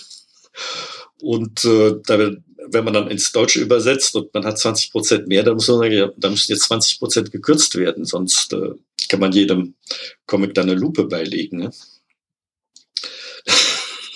Ja, ist spannend. Gibt es überhaupt längere, Sprachen als die deutsche? Ich denke, Russisch ist vermutlich noch relativ lang, ne? Habt ihr da zufällig mal Frage in die Runde? Gibt es eine längere Sprache als die deutsche? Und wenn ja, welche? Ich glaube nicht, ist jedenfalls äh, auf hohem Niveau das Deutsche. Also Ganz vorne mit dabei. auf jeden Fall aber auch, was die, was die Anordnung in den Sprechblasen angeht, das kenne ich auch von den japanischen Leuten, dass es dann mit dem Hochkant immer schwierig ist, gerade mhm. weil unsere Wörter dann oft lang sind. Und da fällt mir ein, zum Beispiel Finnisch ist auch ähm, mit so Prä- und Suffixen, also dass das alles um den Wortstamm, die Beugung oder, oder Plurale oder verschiedene Elemente noch, dass das alles wie an einem Wort aussieht. Also ich kenne mich mit Finnisch nicht wirklich gut aus, aber ähm, da ist dann, glaube ich, eher das Ding in der Sprechblase nicht ständig mit Bindestrichen arbeiten zu müssen, ne? Oder sowas, wie vermeide ich sowas, ne? Oder, oder ist man das dann mhm. halt gewohnt, es geht nicht anders, ne? So ähnlich wie wenn wir halt im, im Manga im Hochkant-Sprechblase, dann müssen wir auch ziemlich häufig trennen. Aber ansonsten äh, finde ich auch, so wie Steffen das schon gesagt hat, also es gibt manchmal auch noch diesen Schritt, nachher ist es gelettert und du siehst einfach, der Text sieht nicht gut aus in der, in der Blase und musst da nochmal irgendwas umformulieren, eben auch um sowas zu vermeiden, dass das einfach komisch sitzt und so. Das sind auch nochmal so, so Dinge, die, die hast du bei einem Prosatext jetzt auch nicht. Und bei Comic gehört es mit so zum Handwerkszeug, dass man das vielleicht vorher auch schon ein bisschen bedenkt. Ich habe auch Verlage, mit denen ich teilweise Varianten anbiete, weil die das dann einfach genießen, dass sie schon da aus, aus einer ähm, aus mehreren Möglichkeiten dann schöpfen können, um genau das dann einzupassen. Und ich habe früher auch ziemlich viele ähm, Beispiele gemacht, Samples, da habe ich dann selber in die Blasen gelettert, um dann nicht den Verlegern so blöde Manuskriptseiten neben die Originalseite äh, nur so anzudienen und das äh, hat mich dann schon ähm, vorangebracht, was da die, die Schärfung des Blicks für angeht, dass man gucken muss, wo, wo eigentlich dann der Text sitzt und wie ich das äh, auch noch kurze Worte nutzen oder Bindestriche vermeidbar mäßig übersetze. So, das ist auch nochmal so eine weitere Ebene, die speziell beim Comic übersetzen nur. Mhm. Oder auch bei Lyrik natürlich, aber das ist nochmal eine andere also Schwierigkeit vorkommt. Ganz zu Anfang meiner Karriere habe ich auch immer die, eigentlich die Buchstaben gezählt um dann zu vergleichen. Nach ein paar Jahren hat man dann das im Gefühl ein bisschen, dass man schon sieht, äh, ah, das passt jetzt noch rein, das passt nicht rein und so weiter. Ich habe es mit so Pausblättern so draufgelegt, oben draufgelegt und dann äh, per Hand erstmal alles reingeschrieben, ganz am Anfang. Und dann, und dann habe ich ungefähr so lange gebraucht, aber dann habe ich immer so ein Gefühl dafür bekommen, dass der Satz halt genau. überhaupt nicht reinpassen würde witzig, wie so jeder seine, seine Taktik zu Anfang hm. benutzt hat. Also heutzutage, was eigentlich eine schöne Sache ist, was ich gerne mache, ist, wenn man vom Verlag äh, eigentlich das Manuskript als Word-Datei bekommt, dann kann man eigentlich das Original nehmen und dann überschreiben. Also das heißt, äh, man klickt den Text an und schreibt den deutschen Text und dann sieht man gleich, ob man da in der gleichen Länge auskommt, wie das Original äh, ist. Aber ja, das habe ich auch schon gemacht, oder? Der das ist selten. Das ist selten. Ja. ja, ja, das ist selten, aber das wäre mal eine schöne Sache, die Verlage darauf anzuspitzen, naja, dass die das vielleicht so liefern können. Die, als, äh, für die, für die Wor äh, Satzlänge wäre das ganz praktisch, aber für den Rest dann irgendwie dann immer, äh, ich weiß nicht, das, das, man müsste ja dann auch das PDF daneben haben und dann die Word-Datei und dann noch den eigenen äh, Text. Das wird dann irgendwie braucht man dann so NASA-mäßig fünf Monitore wahrscheinlich, um alles anzuschauen. Nein, ich, Könnte gesagt, ich habe ich hab einfach, wie gesagt, den normalen Text in Word-Datei und klicke dann den, dies, den Satz an und schreibe dann den, meinen deutschen Text, dann sehe ich ja gleich, wie weit, ob ich dann ungefähr die gleiche Länge habe und ja. daran arbeiten. Ja. Ja, ich mache das auch oft zum Vergleichen oder auch bei Variantenvergleichen dann auch im Deutschen. Oder teilweise hatte ich auch Word-Dateien oder ich habe es mir dann selber nochmal abgeschrieben, auch einfach um rumzuprobieren. Ich erinnere mich nicht mehr so genau, aber das ist immer eine ganz gute Methode, weil da sieht man das wirklich direkt auf einen Blick. Ja, ich habe auch mhm. manchmal noch einen Laptop daneben stehen und arbeite trotzdem auch gerne dann vom Buch aus. Oder ich habe teilweise auch sehr genossen, dass es von dem einen ähm, Buch zum Beispiel schon Französisch und äh, auch Spanisch gab. Das war aus dem Portugiesischen.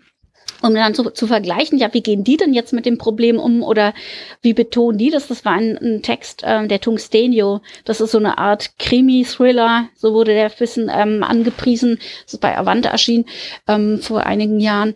Und der der Autor hat so eine ganz überwörtlich, also sehr umgangssprachliche Art, sich auszudrücken. Das, das ist auch, weil das sind Leute aus dem Nordosten in Brasilien.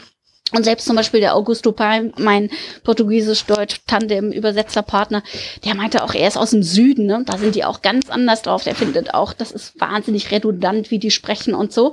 Und dann habe ich gesehen, im Spanischen ist das total kurz und anders knapp. Auch interessant, sich total davon zu entfernen. Und dann kam aber auch raus, das war vom Autor selbst gemacht. Er hat, weil er schon lange in Spanien lebt, in Barcelona, hat er einfach dann den spanischen Text selber, äh, da war er dann selber Chef darüber, wie er das äh, sozusagen anpasst. Und deswegen war es auch besonders entfernt von diesem Portugiesischen mit diesen vielen Redundanzen und abgebrochenen Sätzen, so als würde man wirklich einen Dialog transkribieren. Ne, würde man merken, wir machen viele viele Sätze gar nicht vollständig und setzen neu an und so. So eine Art von Wörtlichkeit hat er tatsächlich äh, abgebildet und damit umzugehen war unglaublich schwierig, auch ähm, bei der Übertragung ins Deutsche. Und da fand ich es hilfreich, dann eben zum Vergleich daneben das Französische zu haben, das Spanische. So, also manchmal hat man tatsächlich ein ganz schönes Panorama so vor sich und dann jetzt hier auf den Punkt kommen und die eigene Entscheidung treffen. Aber äh, hilft schon also, also mich blockiert sowas. Also wenn ich übersetze, dann äh, gehe ich von meiner eigenen, äh, dann, dann nehme ich keine Parallelsachen äh, dann dazu. Man hat mich mal gefragt, ob es nicht bei, Asterix gut wäre, wenn ich mit dem niederländischen Übersetzer zum Beispiel zusammenarbeiten, weil das ja sehr verwandte Sprachen sind. Aber ich bin dagegen, weil ich sage mir immer dann, schränkt mich das selber ein, wenn der Kollege dann eine, oder Kollegin eine äh, gute Lösung hat, dann sage ich mir, oh prima, dann übernehme ich die und denke dann über selber nicht mehr drüber nach. Also das, äh, also mich schränkt das dann zu sehr ein, denke ich. Also ja, für mich war es in dem Fall halt super, das, weil das sehr speziell war. Ja, ja, also ich, ich sag, also mhm. jeder, ich habe äh, zu Anfang ja auch verschiedene Sprachen oft gelesen und äh, das miteinander verglichen und so, aber die letzten 20 Jahre lasse ich das jetzt sein und so weiter. Aber es ist interessant, dass ihr sagt, dass es ja auch innerhalb von Ländern schon unterschiedliche, sage ich mal, Umgang von der eigenen Sprache gibt oder mit der eigenen Sprache gibt, dass der Norden sich mhm. vom Süden unterscheidet und so weiter. Das könnten wir hier an der Stelle auch mal nutzen, gerade auch bei dir, Klaus, um eine Frage aus dem aus der Hörerinnenschaft mit reinzunehmen, nämlich diese Frage dieser Mundartübersetzungen. Mhm. Insbesondere Asterix und ich kann mich jetzt auch erinnern, dass ich beispielsweise einen Deadpool-Band schon in der Hand hatte, lieber Steffen. Da warst du, glaube ich, auch nicht ganz unbeteiligt dran der halt in den Lokalkolorit übersetzt wurde, jetzt also nicht ins klassische Hochdeutsch. Klaus, wie ist denn da so deine Meinung zu? Fühlst du dich da irgendwie übergangen? Nein, nein, nein. Äh, jeder macht da seine, äh, sein Ding da. Also wenn äh, man jetzt in deiner Mundart übersetzt, dann muss man eben äh, die, die ganzen äh, Möglichkeiten der Mundart ausnutzen. So also zum Beispiel, ja, das Süddeutsche hat ja ganz andere Formen, Grammatikformen, Sachen, wie man sich, wie man ansp jemanden anspricht und so. Das äh, müssen dann die, die Mundsprachler dann machen. Ne? Ich hatte mir selber auch schon mal überlegt, das würde mich mal reizen, wenn ich, glaube ich, in Rente bin, äh, mal Cleaver Platz zu machen. Mhm. Aber wir sind einfach zu wenige da, um da, damit das, das lohnt. Das, damit sich das finanziell lohnt. Es gibt nur noch ganz wenige, die das können. Mhm. Aber das es ist ja letztlich, schön, ja. letztlich bei den, bei den Dialektsachen so, dass das immer natürlich ein Spartenprogramm ist. Also ich glaube nicht, dass ich da irgendeinen Übersetzer übergangen äh, fühlen muss, letzten Endes. Ähm, diese, diese Dialektsachen, also wir haben Deadpool in Dialekt übersetzt, wir haben aber auch die Simpsons in verschiedene Dialekte transferieren lassen. Ich bin mir gar nicht sicher, ob man das übersetzen nennen äh, kann. Ähm, obwohl es teilweise ja schon auch eigene Sprachsysteme sind, die da dahinter stehen. Und da liegt auch eine der ganz großen Schwierigkeiten, weil die, es, es gibt nur ganz selten Dialekte, für die es quasi ein, ein grammatisches Grundgerüst gibt, an dem sich derjenige, der das, ähm, der das dann transferiert, orientieren kann. Meistens ist die Mundart einfach eine gewachsene Sache, die äh, ihre eigenen Regeln hat, aber die sind selten niedergeschrieben. Und da ähm, muss man dann so den, den Übersetzern oder den, diejenigen, die das transferieren, so ein bisschen vertrauen, dass sie das auch vor allem im Schriftbild so hinbekommen, dass man das hinterher auch noch lesen kann, weil ähm, der, der Dialekt ja ganz oft einfach durch ganz viele Auslassungen, Verkürzungen, seltsame Zusammenfügungen entsteht. Wenn man das liest, kommt nicht zwangsweise das raus, wie es dann auch gesprochen wird. Und da ist dann so eine große Problematik, dass du den, den jeweiligen Tonus ja dann so treffen muss, dass die Leute, die das lesen, sagen, ja, das ist mein Dialekt und dann kommen ja dann noch ganz viele nochmal lokale Färbungen dazu, was die Sache nochmal schwieriger macht. Von daher ist das mit diesen, mit diesen Dialektausgaben immer ein, ein Problem. Es ist auch ein Problem, wenn du bei normalen ähm, Übersetzungen Leute in einem Dialekt sprechen lässt. Also das hat man zum Beispiel im Englischen ist das relativ einfach, wenn, wenn jemand dem, dem man ein, ein relativ simples ähm, Gemüt zutextet, dann, ähm, dann, dann ja, lässt man den eben sehr einfach sprechen und teilweise eben macht man so kleine Auslassungen drin. Das sieht im Deutschen ganz schnell nach Fehler aus. Und deswegen sind viele früher dazu übergegangen, dass sie dann die Leute in irgendeiner Art Dialekt haben sprechen lassen oder angelegt an irgendeinen Dialekt. Aber auch da ist das Problem, dass das sehr oft aussieht wie ein Fehler, vor allem wenn es dann nicht konsequent durchgezogen wird. Und ähm, das ist etwas, wo dann auch der Redakteur hinterher ein Auge drauf haben muss. Das wurde früher sehr viel, sehr viel öfter gemacht. Genauso wie das Umgangssprachliche ähm, teilweise bis zum Extrem getrieben wurde, dass man halt mit ganz vielen Apostroph gearbeitet hat, Wortverkürzungen genommen hat. Und das war in den, in den 80er und 90er Jahren war das eine Zeit lang so total in, dass man das in deutschen Comics das Ganze sehr, sehr, sehr auf Umgangssprache getrimmt war. Jetzt ist es aber so, der Comic, der soll lebendig wirken. Also man, man soll zum Beispiel generell immer, ähm, weil wir es in unserem Sprachgebrauch drin haben, mehr äh, Perfektkonstruktionen als Imperfekt, äh, Imperfektkonstruktionen nehmen, ähm, weil das sonst immer so überkandidelt klingt. Ähm, aber man soll nicht zwangsweise dann solche, solche extremen Urbanisierungen drin haben.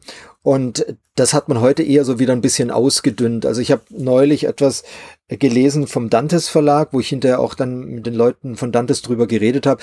Die haben das wirklich umgangssprachlich bis zum Exzess getrieben und das hat den Comic nahezu unlesbar gemacht. Und dann habe ich hinterher mit denen drüber geredet, weil mir das, weil ich das schade fand bei dem, bei dem Comic. Und dann haben die Dantes Jungs auch gemeint, das äh, sei ihnen jetzt tatsächlich gar nicht so aufgefallen und sie hätten gar nicht so drüber nachgedacht und sie würden das mal für die Folgesachen ein bisschen mehr im Auge behalten.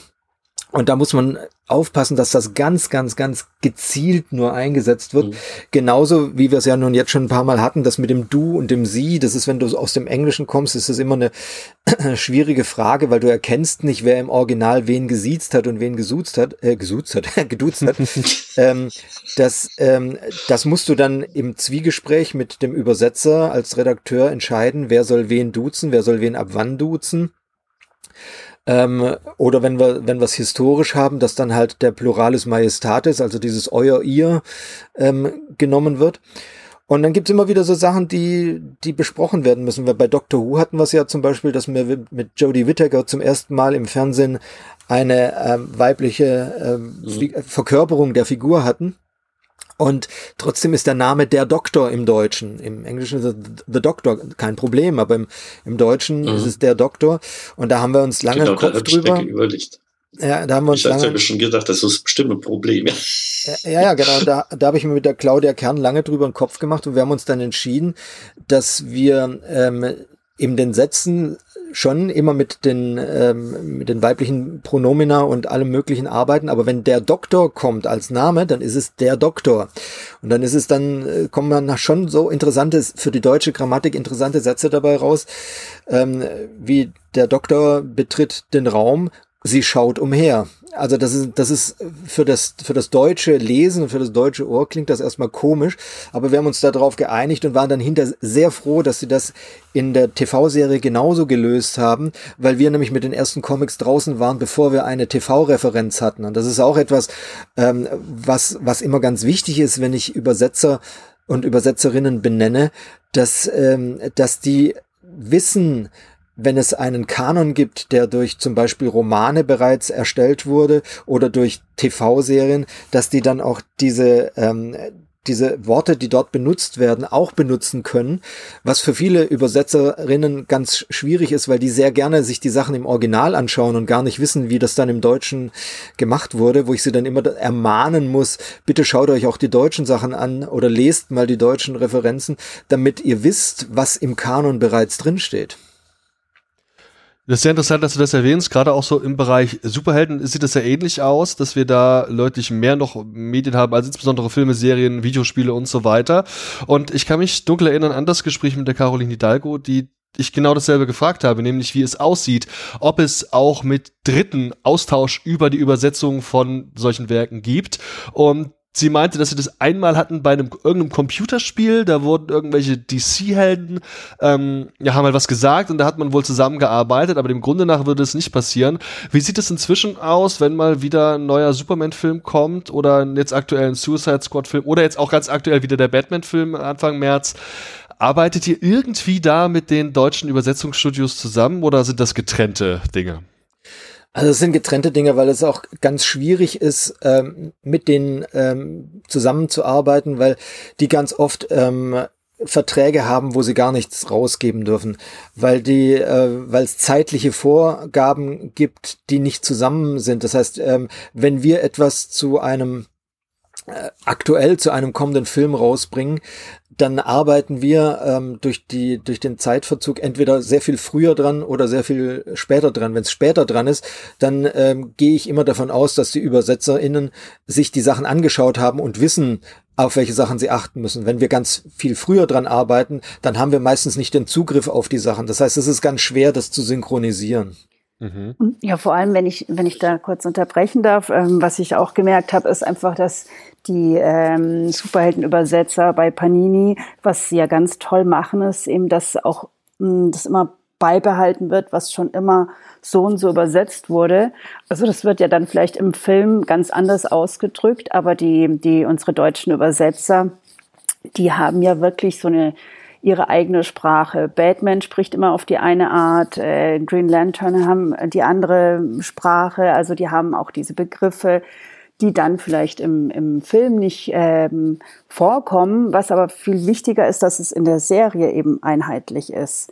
Und ja, da finde ich zum Beispiel Wahnsinn, was die Übersetzer da für eine Arbeit leisten. Äh, Übersetzer, aber auch Lektoren, weil die ähm, dann auch nicht nur mit dem Original vergleichen, aber schon auch mit diesen ganzen hunderten Ausgaben, die es schon vorher gab und die ganzen, die parallel laufen.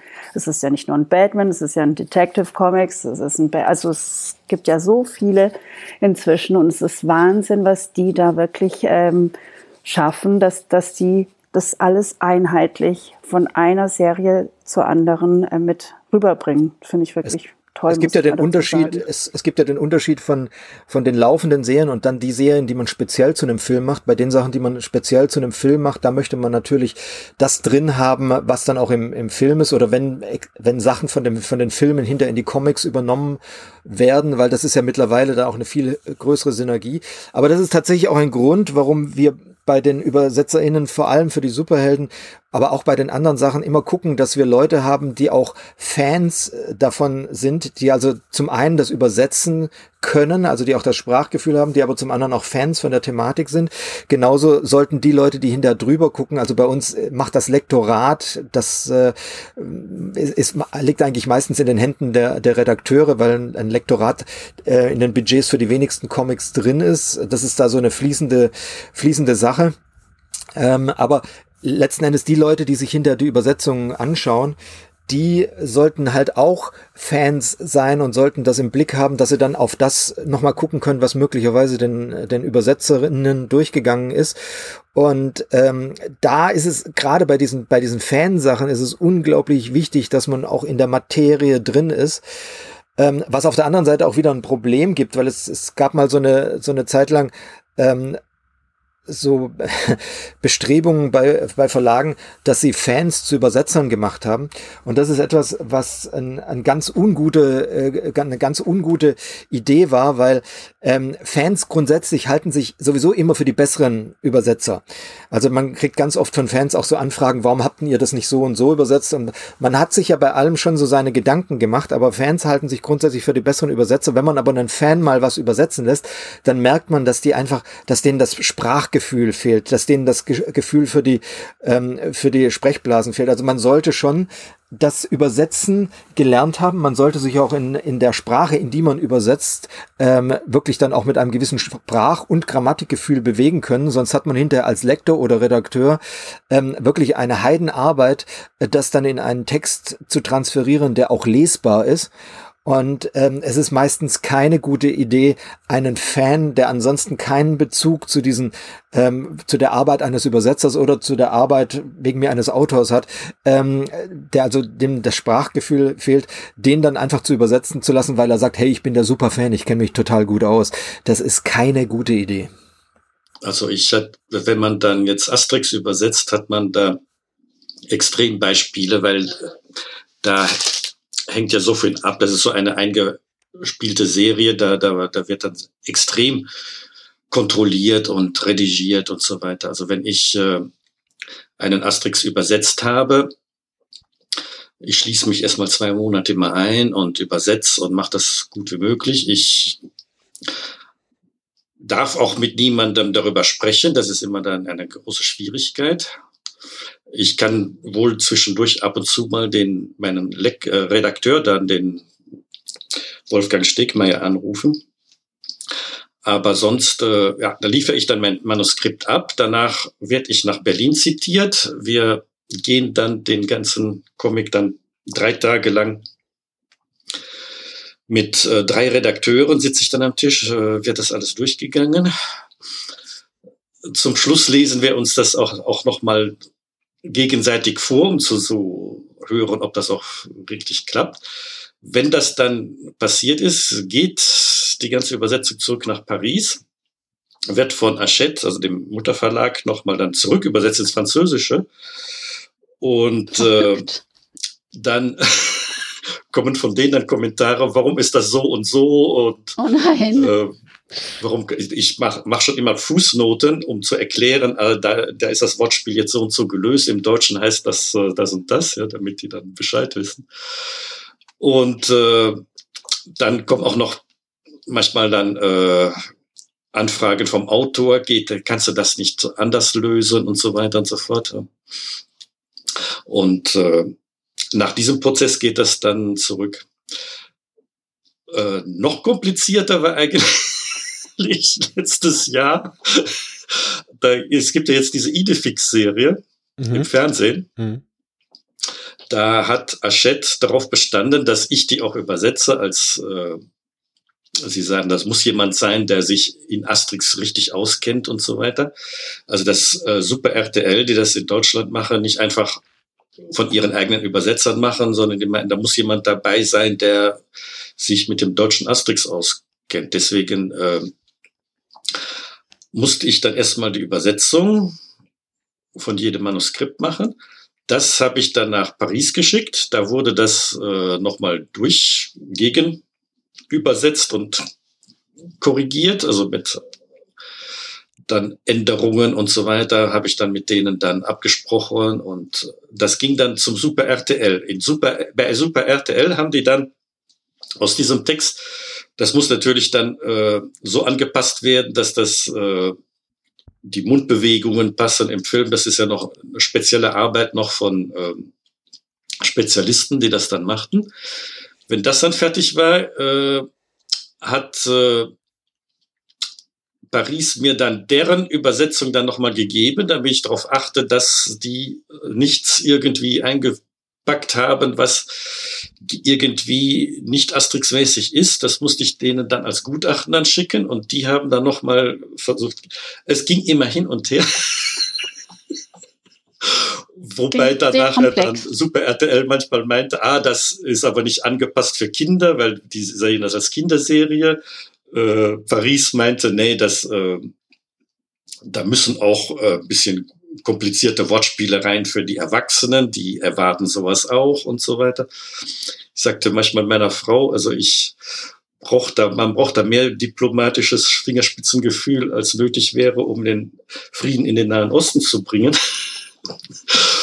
Aber äh, wie gesagt, also äh, das macht man sich überhaupt nicht klar, was äh, da an äh, Arbeit und an, an, an äh, wirklich äh, äh, Kontrolle und so weiter dann dahinter steckt. Ja. Stimmt, das wird gar nicht immer so klar. Und auch, dass die Verlage ja, ähm, was ich immer äh, schwierig finde, dass die Verlage ja auch immer ähm, verschiedene hm, wie sagt man, ähm, Anforderungen haben. Also die einen zum Beispiel wollen was für dass, dass die Erwachsenen sich dabei nicht langweilen.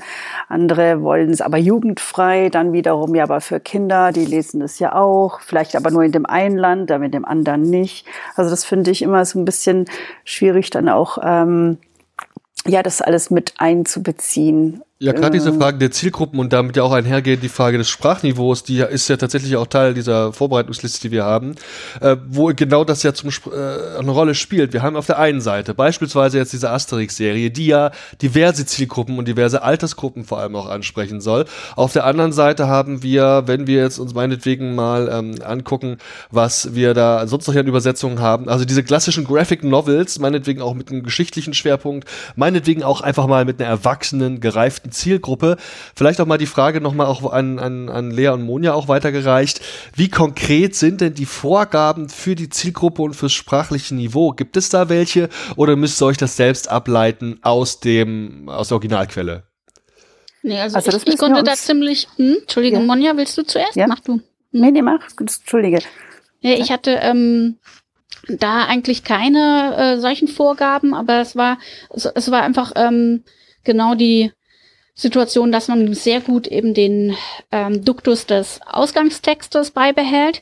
Und bei dem einen Verlag, der eben in Wien sitzt, äh, ist sowieso immer, dass die sagen, guck mal, am Ende machen wir vielleicht ein paar Anpassungen für Österreich. Und dann gebe ich das so ein bisschen aus der Hand. Und wenn dann eben ein Junge ein Bub ist oder die, die Klamotte oder Kleidung ist gewandt, ich finde das nicht schlecht. Und außerdem, sie veröffentlichten das eben in Österreich. Also das, äh, da habe ich jetzt kein Problem damit. Ich finde es nachher ähm, interessant, auch wenn ich das dann hier im Comicladen irgendwie habe oder so, ähm, warum nicht? Das ist halt eine Bereicherung. Das ist ja eine Variante, die wir auch verstehen. Und äh, es ist eben eine deutschsprachige Ausgabe ähm, Made in Austria. Und ich habe es übersetzt und wir haben diese Absprache, dass sie sich das vorbehalten, dass es vielleicht eine Anpassung gibt. Aber immer habe ich noch die letzte Durchsicht. Also wir würden dann auch was diskutieren und das ist eigentlich immer äh, ah ja. sehr konstruktiv. Ne?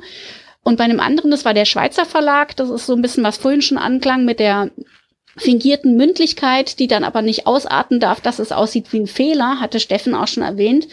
Äh, bei der Schweiz ist es nämlich auch nochmal so gelagert, dass die das ähm, Schweizerdeutsch, was gesprochen wird, ist ganz weit weg von der ähm, von der Schriftsprache und deswegen Comic ist nun mal, also natürlich ist das eine fingierte Mündlichkeit und das soll eben auch Umgangssprache sein, was also was Lebendiges in die Dialoge und so. Der Punkt ist aber, es ist zwischen zwei Buchdeckeln und es ist jetzt schriftlich und da hatten die noch mal ein ganz anderes Niveau, äh, was das angeht, dass man das äh, anpasst. Und da habe ich dann zum Beispiel ein bisschen gekämpft, dass die jetzt trotzdem jetzt nicht sauber den Genitiv mal benutzen, weil das klang total gestellt. Ne? Mhm. Solche Dinge. Also dass man da so ein bisschen aufeinander zugeht, versteht, was will der andere, warum brauchen die das da, weil die in ihrer Sprachsituation veröffentlichen. Und das fand ich eigentlich sehr bereichernd, da mal so ein bisschen die Erfahrung mit Schweiz oder Österreich aber ich hatte jetzt keine Genre oder Zielpublikums, also sonstige, nur diese Spezifika vom, vom Länder, Länderdeutsch jeweils. Aber das ist interessant, dass ihr das sagt. Ich hatte ja ursprünglich vermutet, dass wir eben Spezifika haben in der Sprache, aus der wir übersetzen. Aber dieses scheint letztlich ja tatsächlich alle ähnliche Probleme für die Übersetzenden darzustellen, nämlich zum Beispiel Lokalkolorit oder Höflichkeitsform. Aber viel eher scheint es Besonderheiten darin zu geben, für das Zielpublikum anzupassen. Ist das so? Trügt der Eindruck? Oder ist das eben nicht so? Also eigentlich nicht. Es ist natürlich klar, wenn du einen Comic machst, der ähm, primär für ähm, sechs bis zehnjährige ist, und das gibt es ja durchaus auch, dann wirst du eine einfache Sprache ansetzen, als wenn du jetzt ähm, das für ein, ein äh, ab zwölfjährige Klientel machst. Aber an und für sich gibt den Ton ähm, die, der Comic vor. Also genau. der, der muss angepasst sein. Also wir hatten jetzt ähm, zum Beispiel ja so eine, wir haben ja so eine Reihe angefangen, wo wir ähm, so alte ähm, Comics aus den aus den Cobra Magazin erstmals so als Collection rausbringen. Und das sind einfach Comics, die wurden gemacht in den 1950er, 1960er Jahren, ähm, die mit einer, mit einem völlig anderen Ton auch an die Sache rangehen, als, als man das heute in modernen Comics hat. Und da kannst du jetzt nicht unsere moderne Sprache drüber legen. Das würde total befremdlich wirken. Ähm, und da, da sind es auch Sachen, die man sich dann so überlegt, dass man gesagt hat, okay, in der Zeit und auch die, wie die Leute miteinander interagieren, die Charaktere interagieren, die siezen sich alle, selbst wenn sie sich seit 100 Jahren kennen, weil, weil die meistens in irgendeinem geschäftlichen Kontext aufeinandertreffen. Äh, Gauner siezen sich unter anderem untereinander, Polizisten siezen sich untereinander, auch wenn sie zusammenarbeiten. Aber äh, da sind auch ganz andere Sachen drin. Zum Beispiel hat man dann früher ähm, diesen, diese Macke gehabt, dass man im Englischen jeden Satz entweder mit dem Namen desjenigen angefangen hat, der angesprochen wird oder damit geendet hat. Tausendmal fallen da die, die Vor- oder Nachnamen, was einem beim Lesen wahnsinnig macht, wenn man, wenn man das als Kollektion hat. Und da muss man immer dann im Kopf bedenken, das wurde früher in Fortsetzungen gebracht, die immer nur drei Seiten gingen, wo du alle, jede Woche drei Seiten gelesen hast, ja. Da ist es eine völlig andere Sache, als wenn du das dann plötzlich gesammelt hast und, und das durchliest. Das heißt, du musst, ähm, du musst dann solche Sachen rausmachen, weil das, das, das macht irgendwann keinen Spaß mehr, obwohl du das, obwohl du das dann hint, äh, erstmal nicht hinterfragst, weil sie das halt früher so gemacht haben. Und das sind so Dinge, diese Vorgaben, die werden aus den, aus den Inhalten äh, kommen die eigentlich raus, aber das hat weniger was mit der Zielgruppe zu tun, außer dass die es vielleicht hinterher dann gutieren muss, dass sie sagt, hey, ich habe das, ich habe Cobra in den 70er Jahren gelesen und ich möchte, dass der Ton ähnlich ist wie in den 70er Jahren, aber ansonsten gibt eigentlich der Comic vor, wie das zu klingen hat. Ja, aber wie du sagst gerade mit dem, mit der, auch mit der Ausgabe, mm, also dass das Original eben Fortsetzungen waren und dann macht es ja auch Sinn, damit die Leute, die später einsteigen oder so, sich besser orientieren können oder das immer mit dem Abstand, also das ist eine fragmentierte Lektüre und dann müssen sie sich da immer wieder verorten in dem Personenuniversum. Äh, Hatte ich auch schon mal bei einem, beim Lektorat von einer längeren ähm, Kriegsserie war auch ganz spannend, da die Lektoratsperspektive. Und da musste man dann auch anders dosieren, weil das natürlich äh, jetzt im Sammelband, genau wie du sagst, dann einfach zu viel ist. Das ist dann also ja, die, das, die Vorgabe es gibt so viele verschiedene Faktoren. Es gibt in der Tat einfach viele, viele Faktoren, die man, die man beachten muss, wobei äh, der Comic natürlich eben tatsächlich vorgibt, wie es laut, wie es klingen soll. Also es macht ja nicht der Verlag, das entscheidet nicht der Verlag. Da bekommt man als Übersetzer auch keine ähm, Vorgaben, sagen wir es mal so. Die Zielgruppe dabei zu berücksichtigen ist äh, allerdings dennoch wichtig, aber da, wie auch Steffen schon sagte, kommt es sehr darauf an, ähm, was für ein Comic es sich handelt. Äh, ich ich habe zum Beispiel auch die illustrierten Klassiker, äh, wenn ich die übersetze oder übersetzt habe. Das ist einfach eine völlig andere, ähm, recht hochgestochene Sprache. Ähm, wenn ich auch einen Diabolik übersetzt habe, dann spricht er doch in so einem ganz primitiven, in so einer eigentlich primitiven Sprache. Den kann ich jetzt dann einfach nicht so einen Slang in den Mund legen. Und ähm, oder jetzt zum Beispiel momentan mache ich viel äh, Webtoons, die die sind jetzt irgendwie groß im Kommen oder auch nicht. Ähm, und da ist es halt aber zum Beispiel auch ganz schwierig, ähm, weil es aus dem Koreanischen, also die werden, die gibt's im Koreanischen, werden die also in Korea ganz arg gelesen und die die die produzieren die da wirklich wie am Laufband. Und da ist halt das Problem, dass man eben auch nicht zu viel Slang benutzen darf. Nicht, weil es jetzt junge Leser sind, aber das klingt einfach furchtbar, ähm, wenn, wenn da einfach nur das, das Slang gibt es für mich halt auch diese Umgangssprache äh, ist einfach eine gesprochene Sprache. Und klar, der Comic soll lebendig sein und alles, aber trotzdem ähm, ist es immer noch eine Schriftsprache. Also man, man liest es, man hört es nicht. Und deshalb finde ich persönlich allerdings das immer störend, wenn, wenn zu viel Umgangssprache gesprochen wird. Und das gleiche Problem zum Beispiel hat man auch mit den, mit den, wie sagt man, Schimpfwörtern, also die ja ganz gerne mal im, im Italienischen oder im Englischen auch benutzt werden. Jetzt im Französischen eigentlich sind die auch eher sachte. Aber wenn die benutzt werden, okay, wie soll ich das jetzt übersetzen? Wer wird das lesen? Soll ich jetzt, äh, jetzt derb, soll ich mich derb ausdrücken oder soll ich jetzt nur einen kleinen Mistkerl nehmen? Und da hat man irgendwie auch schon, da ist, war bei mir auch schon alles dabei. Ich habe einmal, hm, hat man mir gesagt, hey, das geht so nicht, das ist viel zu sachte, also du musst hier schon härter an die Sache rangehen, ja, und die beschimpfen sich hier. Und andere Male wiederum lesen halt Kinder mit, deshalb darf man da keine, ja, keine zu brutalen Ausrufe verwenden. Es kommt, es ist einfach immer so ein richtig schönes Zusammenspiel aus mhm. Original, aus Verlag, aus Zielsprache, Zielpublikum und so weiter. Das ist eben aber auch das Spannende daran, finde ich. Ja, das ähm, ist äh, da denke ich, man muss auch immer die Zielgruppe im Hinterkopf haben, das stimmt schon. Beim, gerade gesagt, wenn ich jetzt Asterix habe, ist es äh, total schwierig, weil das sich an alle richtet.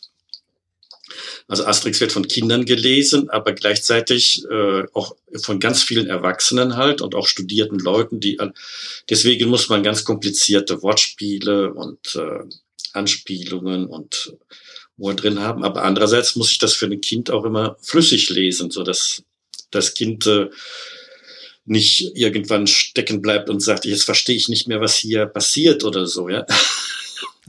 Deswegen ist es immer eine ziemlicher Spagat zwischen dem, ah, äh, bau das so ein, dass man drüber weglesen kann, aber jemand äh, mit einem intellektuellen Hintergrund wird dann irgendwie etwas daraus erkennen.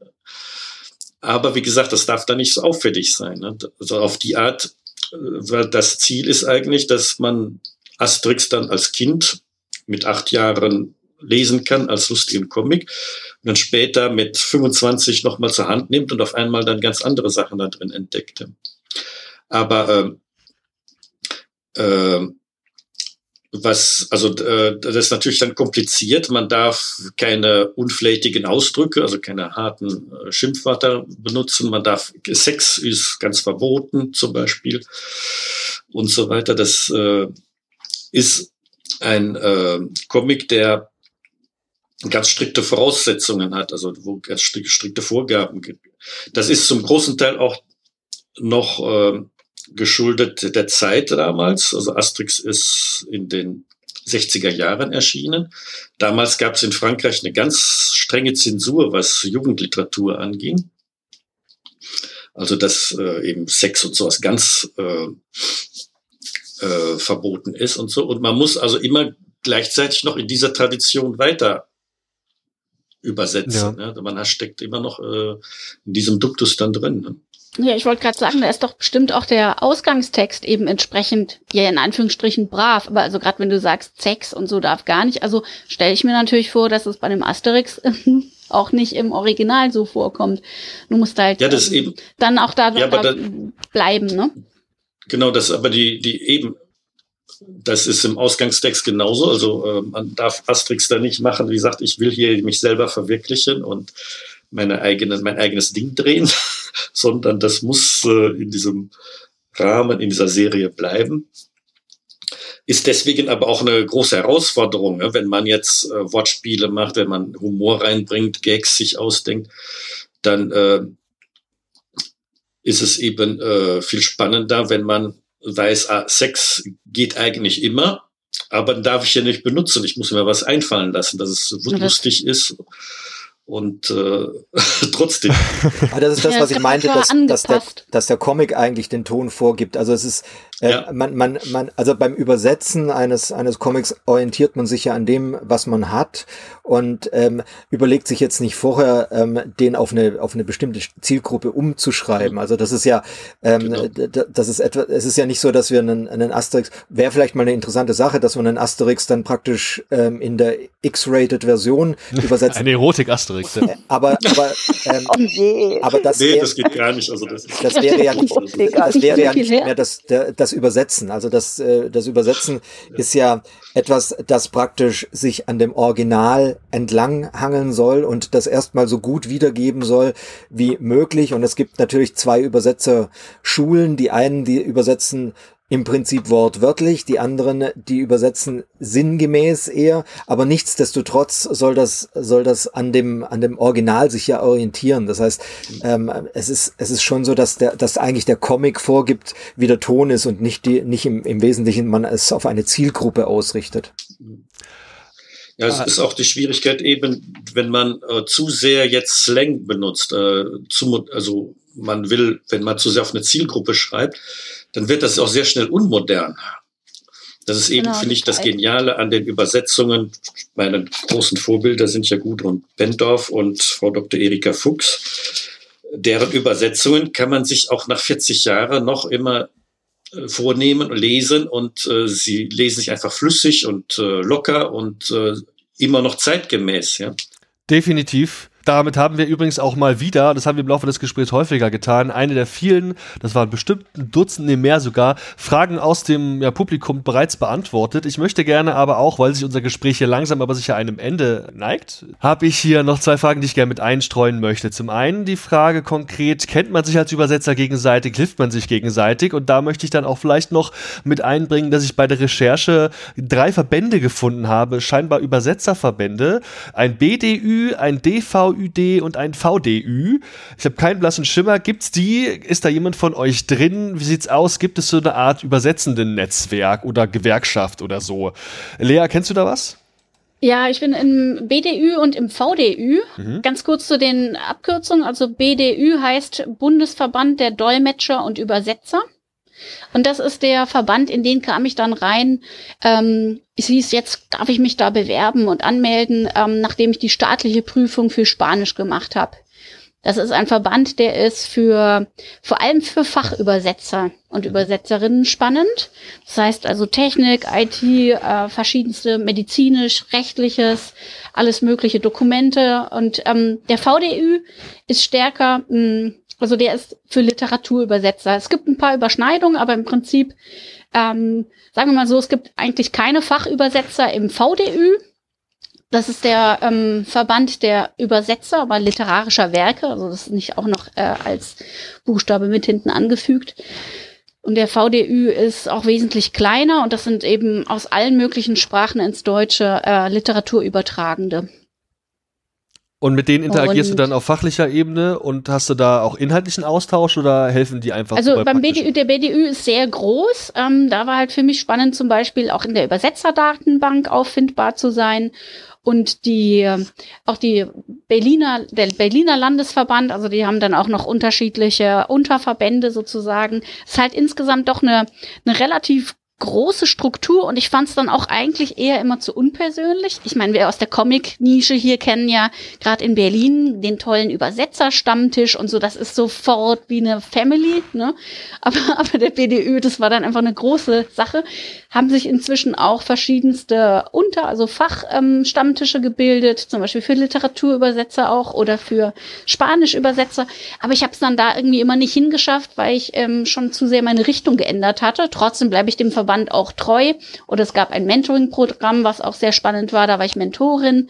Und beim VDÜ ist es eben so, das ist ähm, dann wiederum beeindruckend, dann da auch mit den richtigen Koryphäen des ähm, Literaturübersetzens irgendwie im Verband mit zu sein. Und da gibt's aber auch zum Beispiel eine Untergruppe, also kann ich richtig Werbung machen. Ähm, wir versuchen uns da zusammenzutun und was für, gerade für Honorar auch zu tun für die Manga- und ähm, Comic-Übersetzer. Mhm. Das nennt sich dann Manga und Comic. Das ist eine Mailinglist und uns da auszutauschen, weil wir noch mal mehr mit der Normseite im Prinzip oft Schwierigkeiten haben. Beim Comic insgesamt ist es bei Literatur sowieso. Literatur übersetzen ist das schlechtest über, bezahlteste Übersetzen ähm, überhaupt. Da sind die Fachübersetzer immer anders dran. Äh, dran. Und äh, dafür der, sind die Verbände natürlich gut. Und ähm, ja, soweit dazu. Okay. Also DVÜD kenne ich jetzt gar nicht. DVÜD, ja, Google hat mir das ausgespuckt. Vielleicht sind die noch klein, keine Ahnung. Okay, also schön zu hören, dass er im Austausch steht. Ihr hattet ja vereinzelt jetzt auch schon erwähnt, dass da äh, Interaktionen auch mit anderen Leuten gibt oder eben auch mit Muttersprachlern zum Teil, die natürlich meinetwegen das spanische Kinderlied auch kennen. Und ja, oder auch untereinander unbedingt. Also ich hatte ja ähm, äh, begeistert mal gesehen, dass es eben ein Comic Gate Magazin gab, mal zum Thema ähm, Comic und Sprache. Und da war ich dann begeistert, eben ein Interview mit Monja zu lesen oder also so dieses, ach, oder Klaus Jürgen halt im Alfons. Also ich finde sowas, man nimmt sich dann auch wahr und wenn es Begegnungen gibt, ist das prima und oft ist man, ne, man kann sich da so am Horizont hat man öfters mehrere, ähm, auch von verschiedenen Sprachen. Ich kenne welche, die kann ich dann auch empfehlen, dann ähm, äh, für wenn wenn ein Verlag mich äh, um eine andere Sprache anfragt und so. Also das ist sowieso, finde ich, ähm, dass wir uns äh, gegenseitig so viel zu selten, äh, auch, allerdings. Ja. Leider, leider viel zu selten. Oder vielleicht ist es nur bei den Selbstständigen so. Ich meine, wenn man im Verlag arbeitet, ist eh was anderes. Aber ich bin ja jetzt eben auch seit 22 Jahren selbstständig und wenn ich da mal einen Austausch haben wollte, also ich musste dann halt, was heißt musste, ich bin dann immer auf, früher auf die Comicmessen gefahren und also nach Deutschland und dann über, um überhaupt auch mal meine Auftraggeber kennenzulernen, die, die ja, die, man kennt sich ja eigentlich nur per E-Mail. Und dann aber so mit den Jahren habe ich gemerkt, ähm, hat sich so der Kontakt ähm, zu den anderen Übersetzern äh, oder auch zu den Autoren dann ein bisschen gefestigt, sagen wir es mal so. Das hat allerdings ein paar Jahre gedauert. Also wie gesagt, ich bin da vielleicht auch ein bisschen ein Eigenbrötler oder ja. vielleicht auch, weil ich in Italien bin oder weil ich einfach ja hinter meinem Bildschirm arbeite und aus. Aber ähm, dann so mit den Messen und jetzt, also habe ich schon auch, äh, wenn man dann immer mit den durch das Proofreading habe ich die ganzen Übersetzer kennengelernt, jetzt zum Beispiel ja, bei Panini äh, oder auch bei, bei dem anderen Verlag, bei Magma. Das ist allerdings ein französischer Verlag. Und da ist es aber total schön, sich eben mit den Übersetzern auszutauschen, inzwischen über Skype halt dann auch oder einfach diese Erfahrungen ja ähm, auszutauschen und darüber zu sprechen und und das Schöne eben auch sich ähm, also den anderen empfehlen zu können. Das ist auch immer sehr schön, wenn man diese Übersetzer dann kennt und vor allem auch ihre Art zu übersetzen kennt. Ähm, da hatte ich dann eben das Glück, zum Beispiel diesen kleinen Übersetzerstamm für den anderen Verlag zusammenzustellen. Ähm, und das sind alles Übersetzer, die ich dann eben von Panini oder von anderen Verlagen kannte.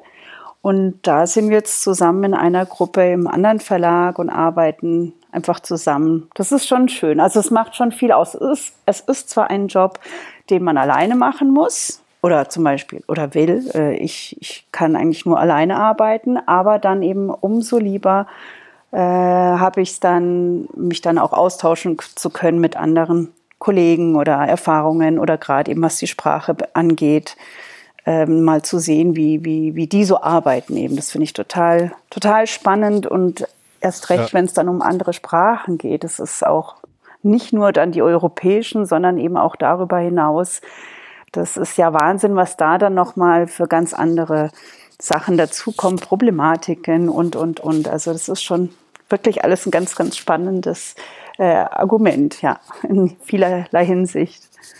Aber es gibt tatsächlich auch nicht viele ähm, wirkliche Veranstaltungen, wo man sich treffen könnte. Das ist wirklich, das sind immer echt so, wie du sagst, also da muss man den Aufwand dann machen, zu den Festivals hinzukommen. Und das ist natürlich dann offen, da trifft man dann nicht nur Übersetzer, aber man kann, kann äh, auch sich finden.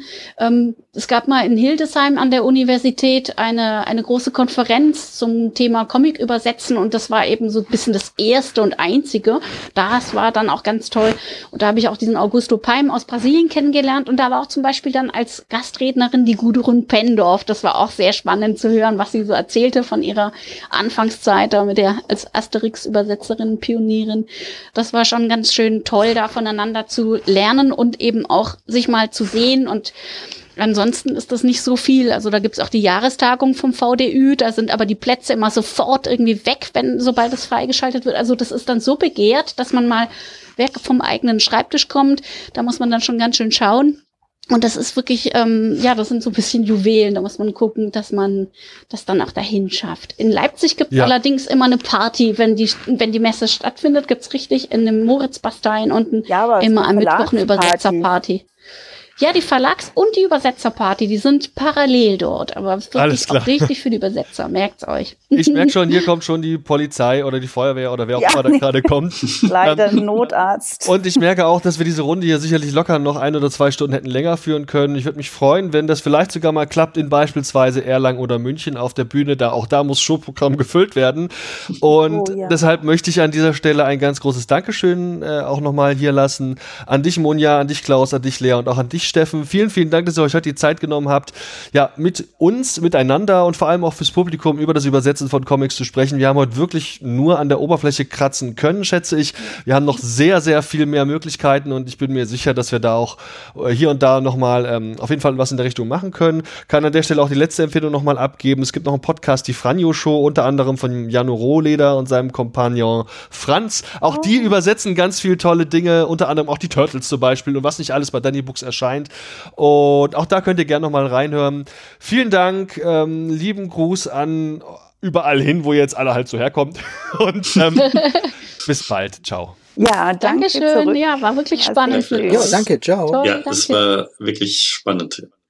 Fand ich auch. Tschüss an, tschüss an alle. Ciao. Tschüss. Ciao, Tschüss. ciao, ciao. Sehr geehrte Damen und Herren, wertes Publikum, liebe Hörende, vielen Dank für eure Aufmerksamkeit und Zeit. Ich hoffe sehr, euch hat gefallen, was ihr gerade gehört habt.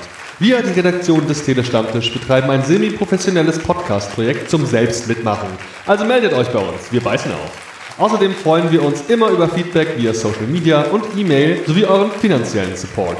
Ebenso frohlocken wir förmlich über Bewertungen auf den gängigen Podcast-Plattformen. Wer möchte, darf uns gern immer und überall empfehlen.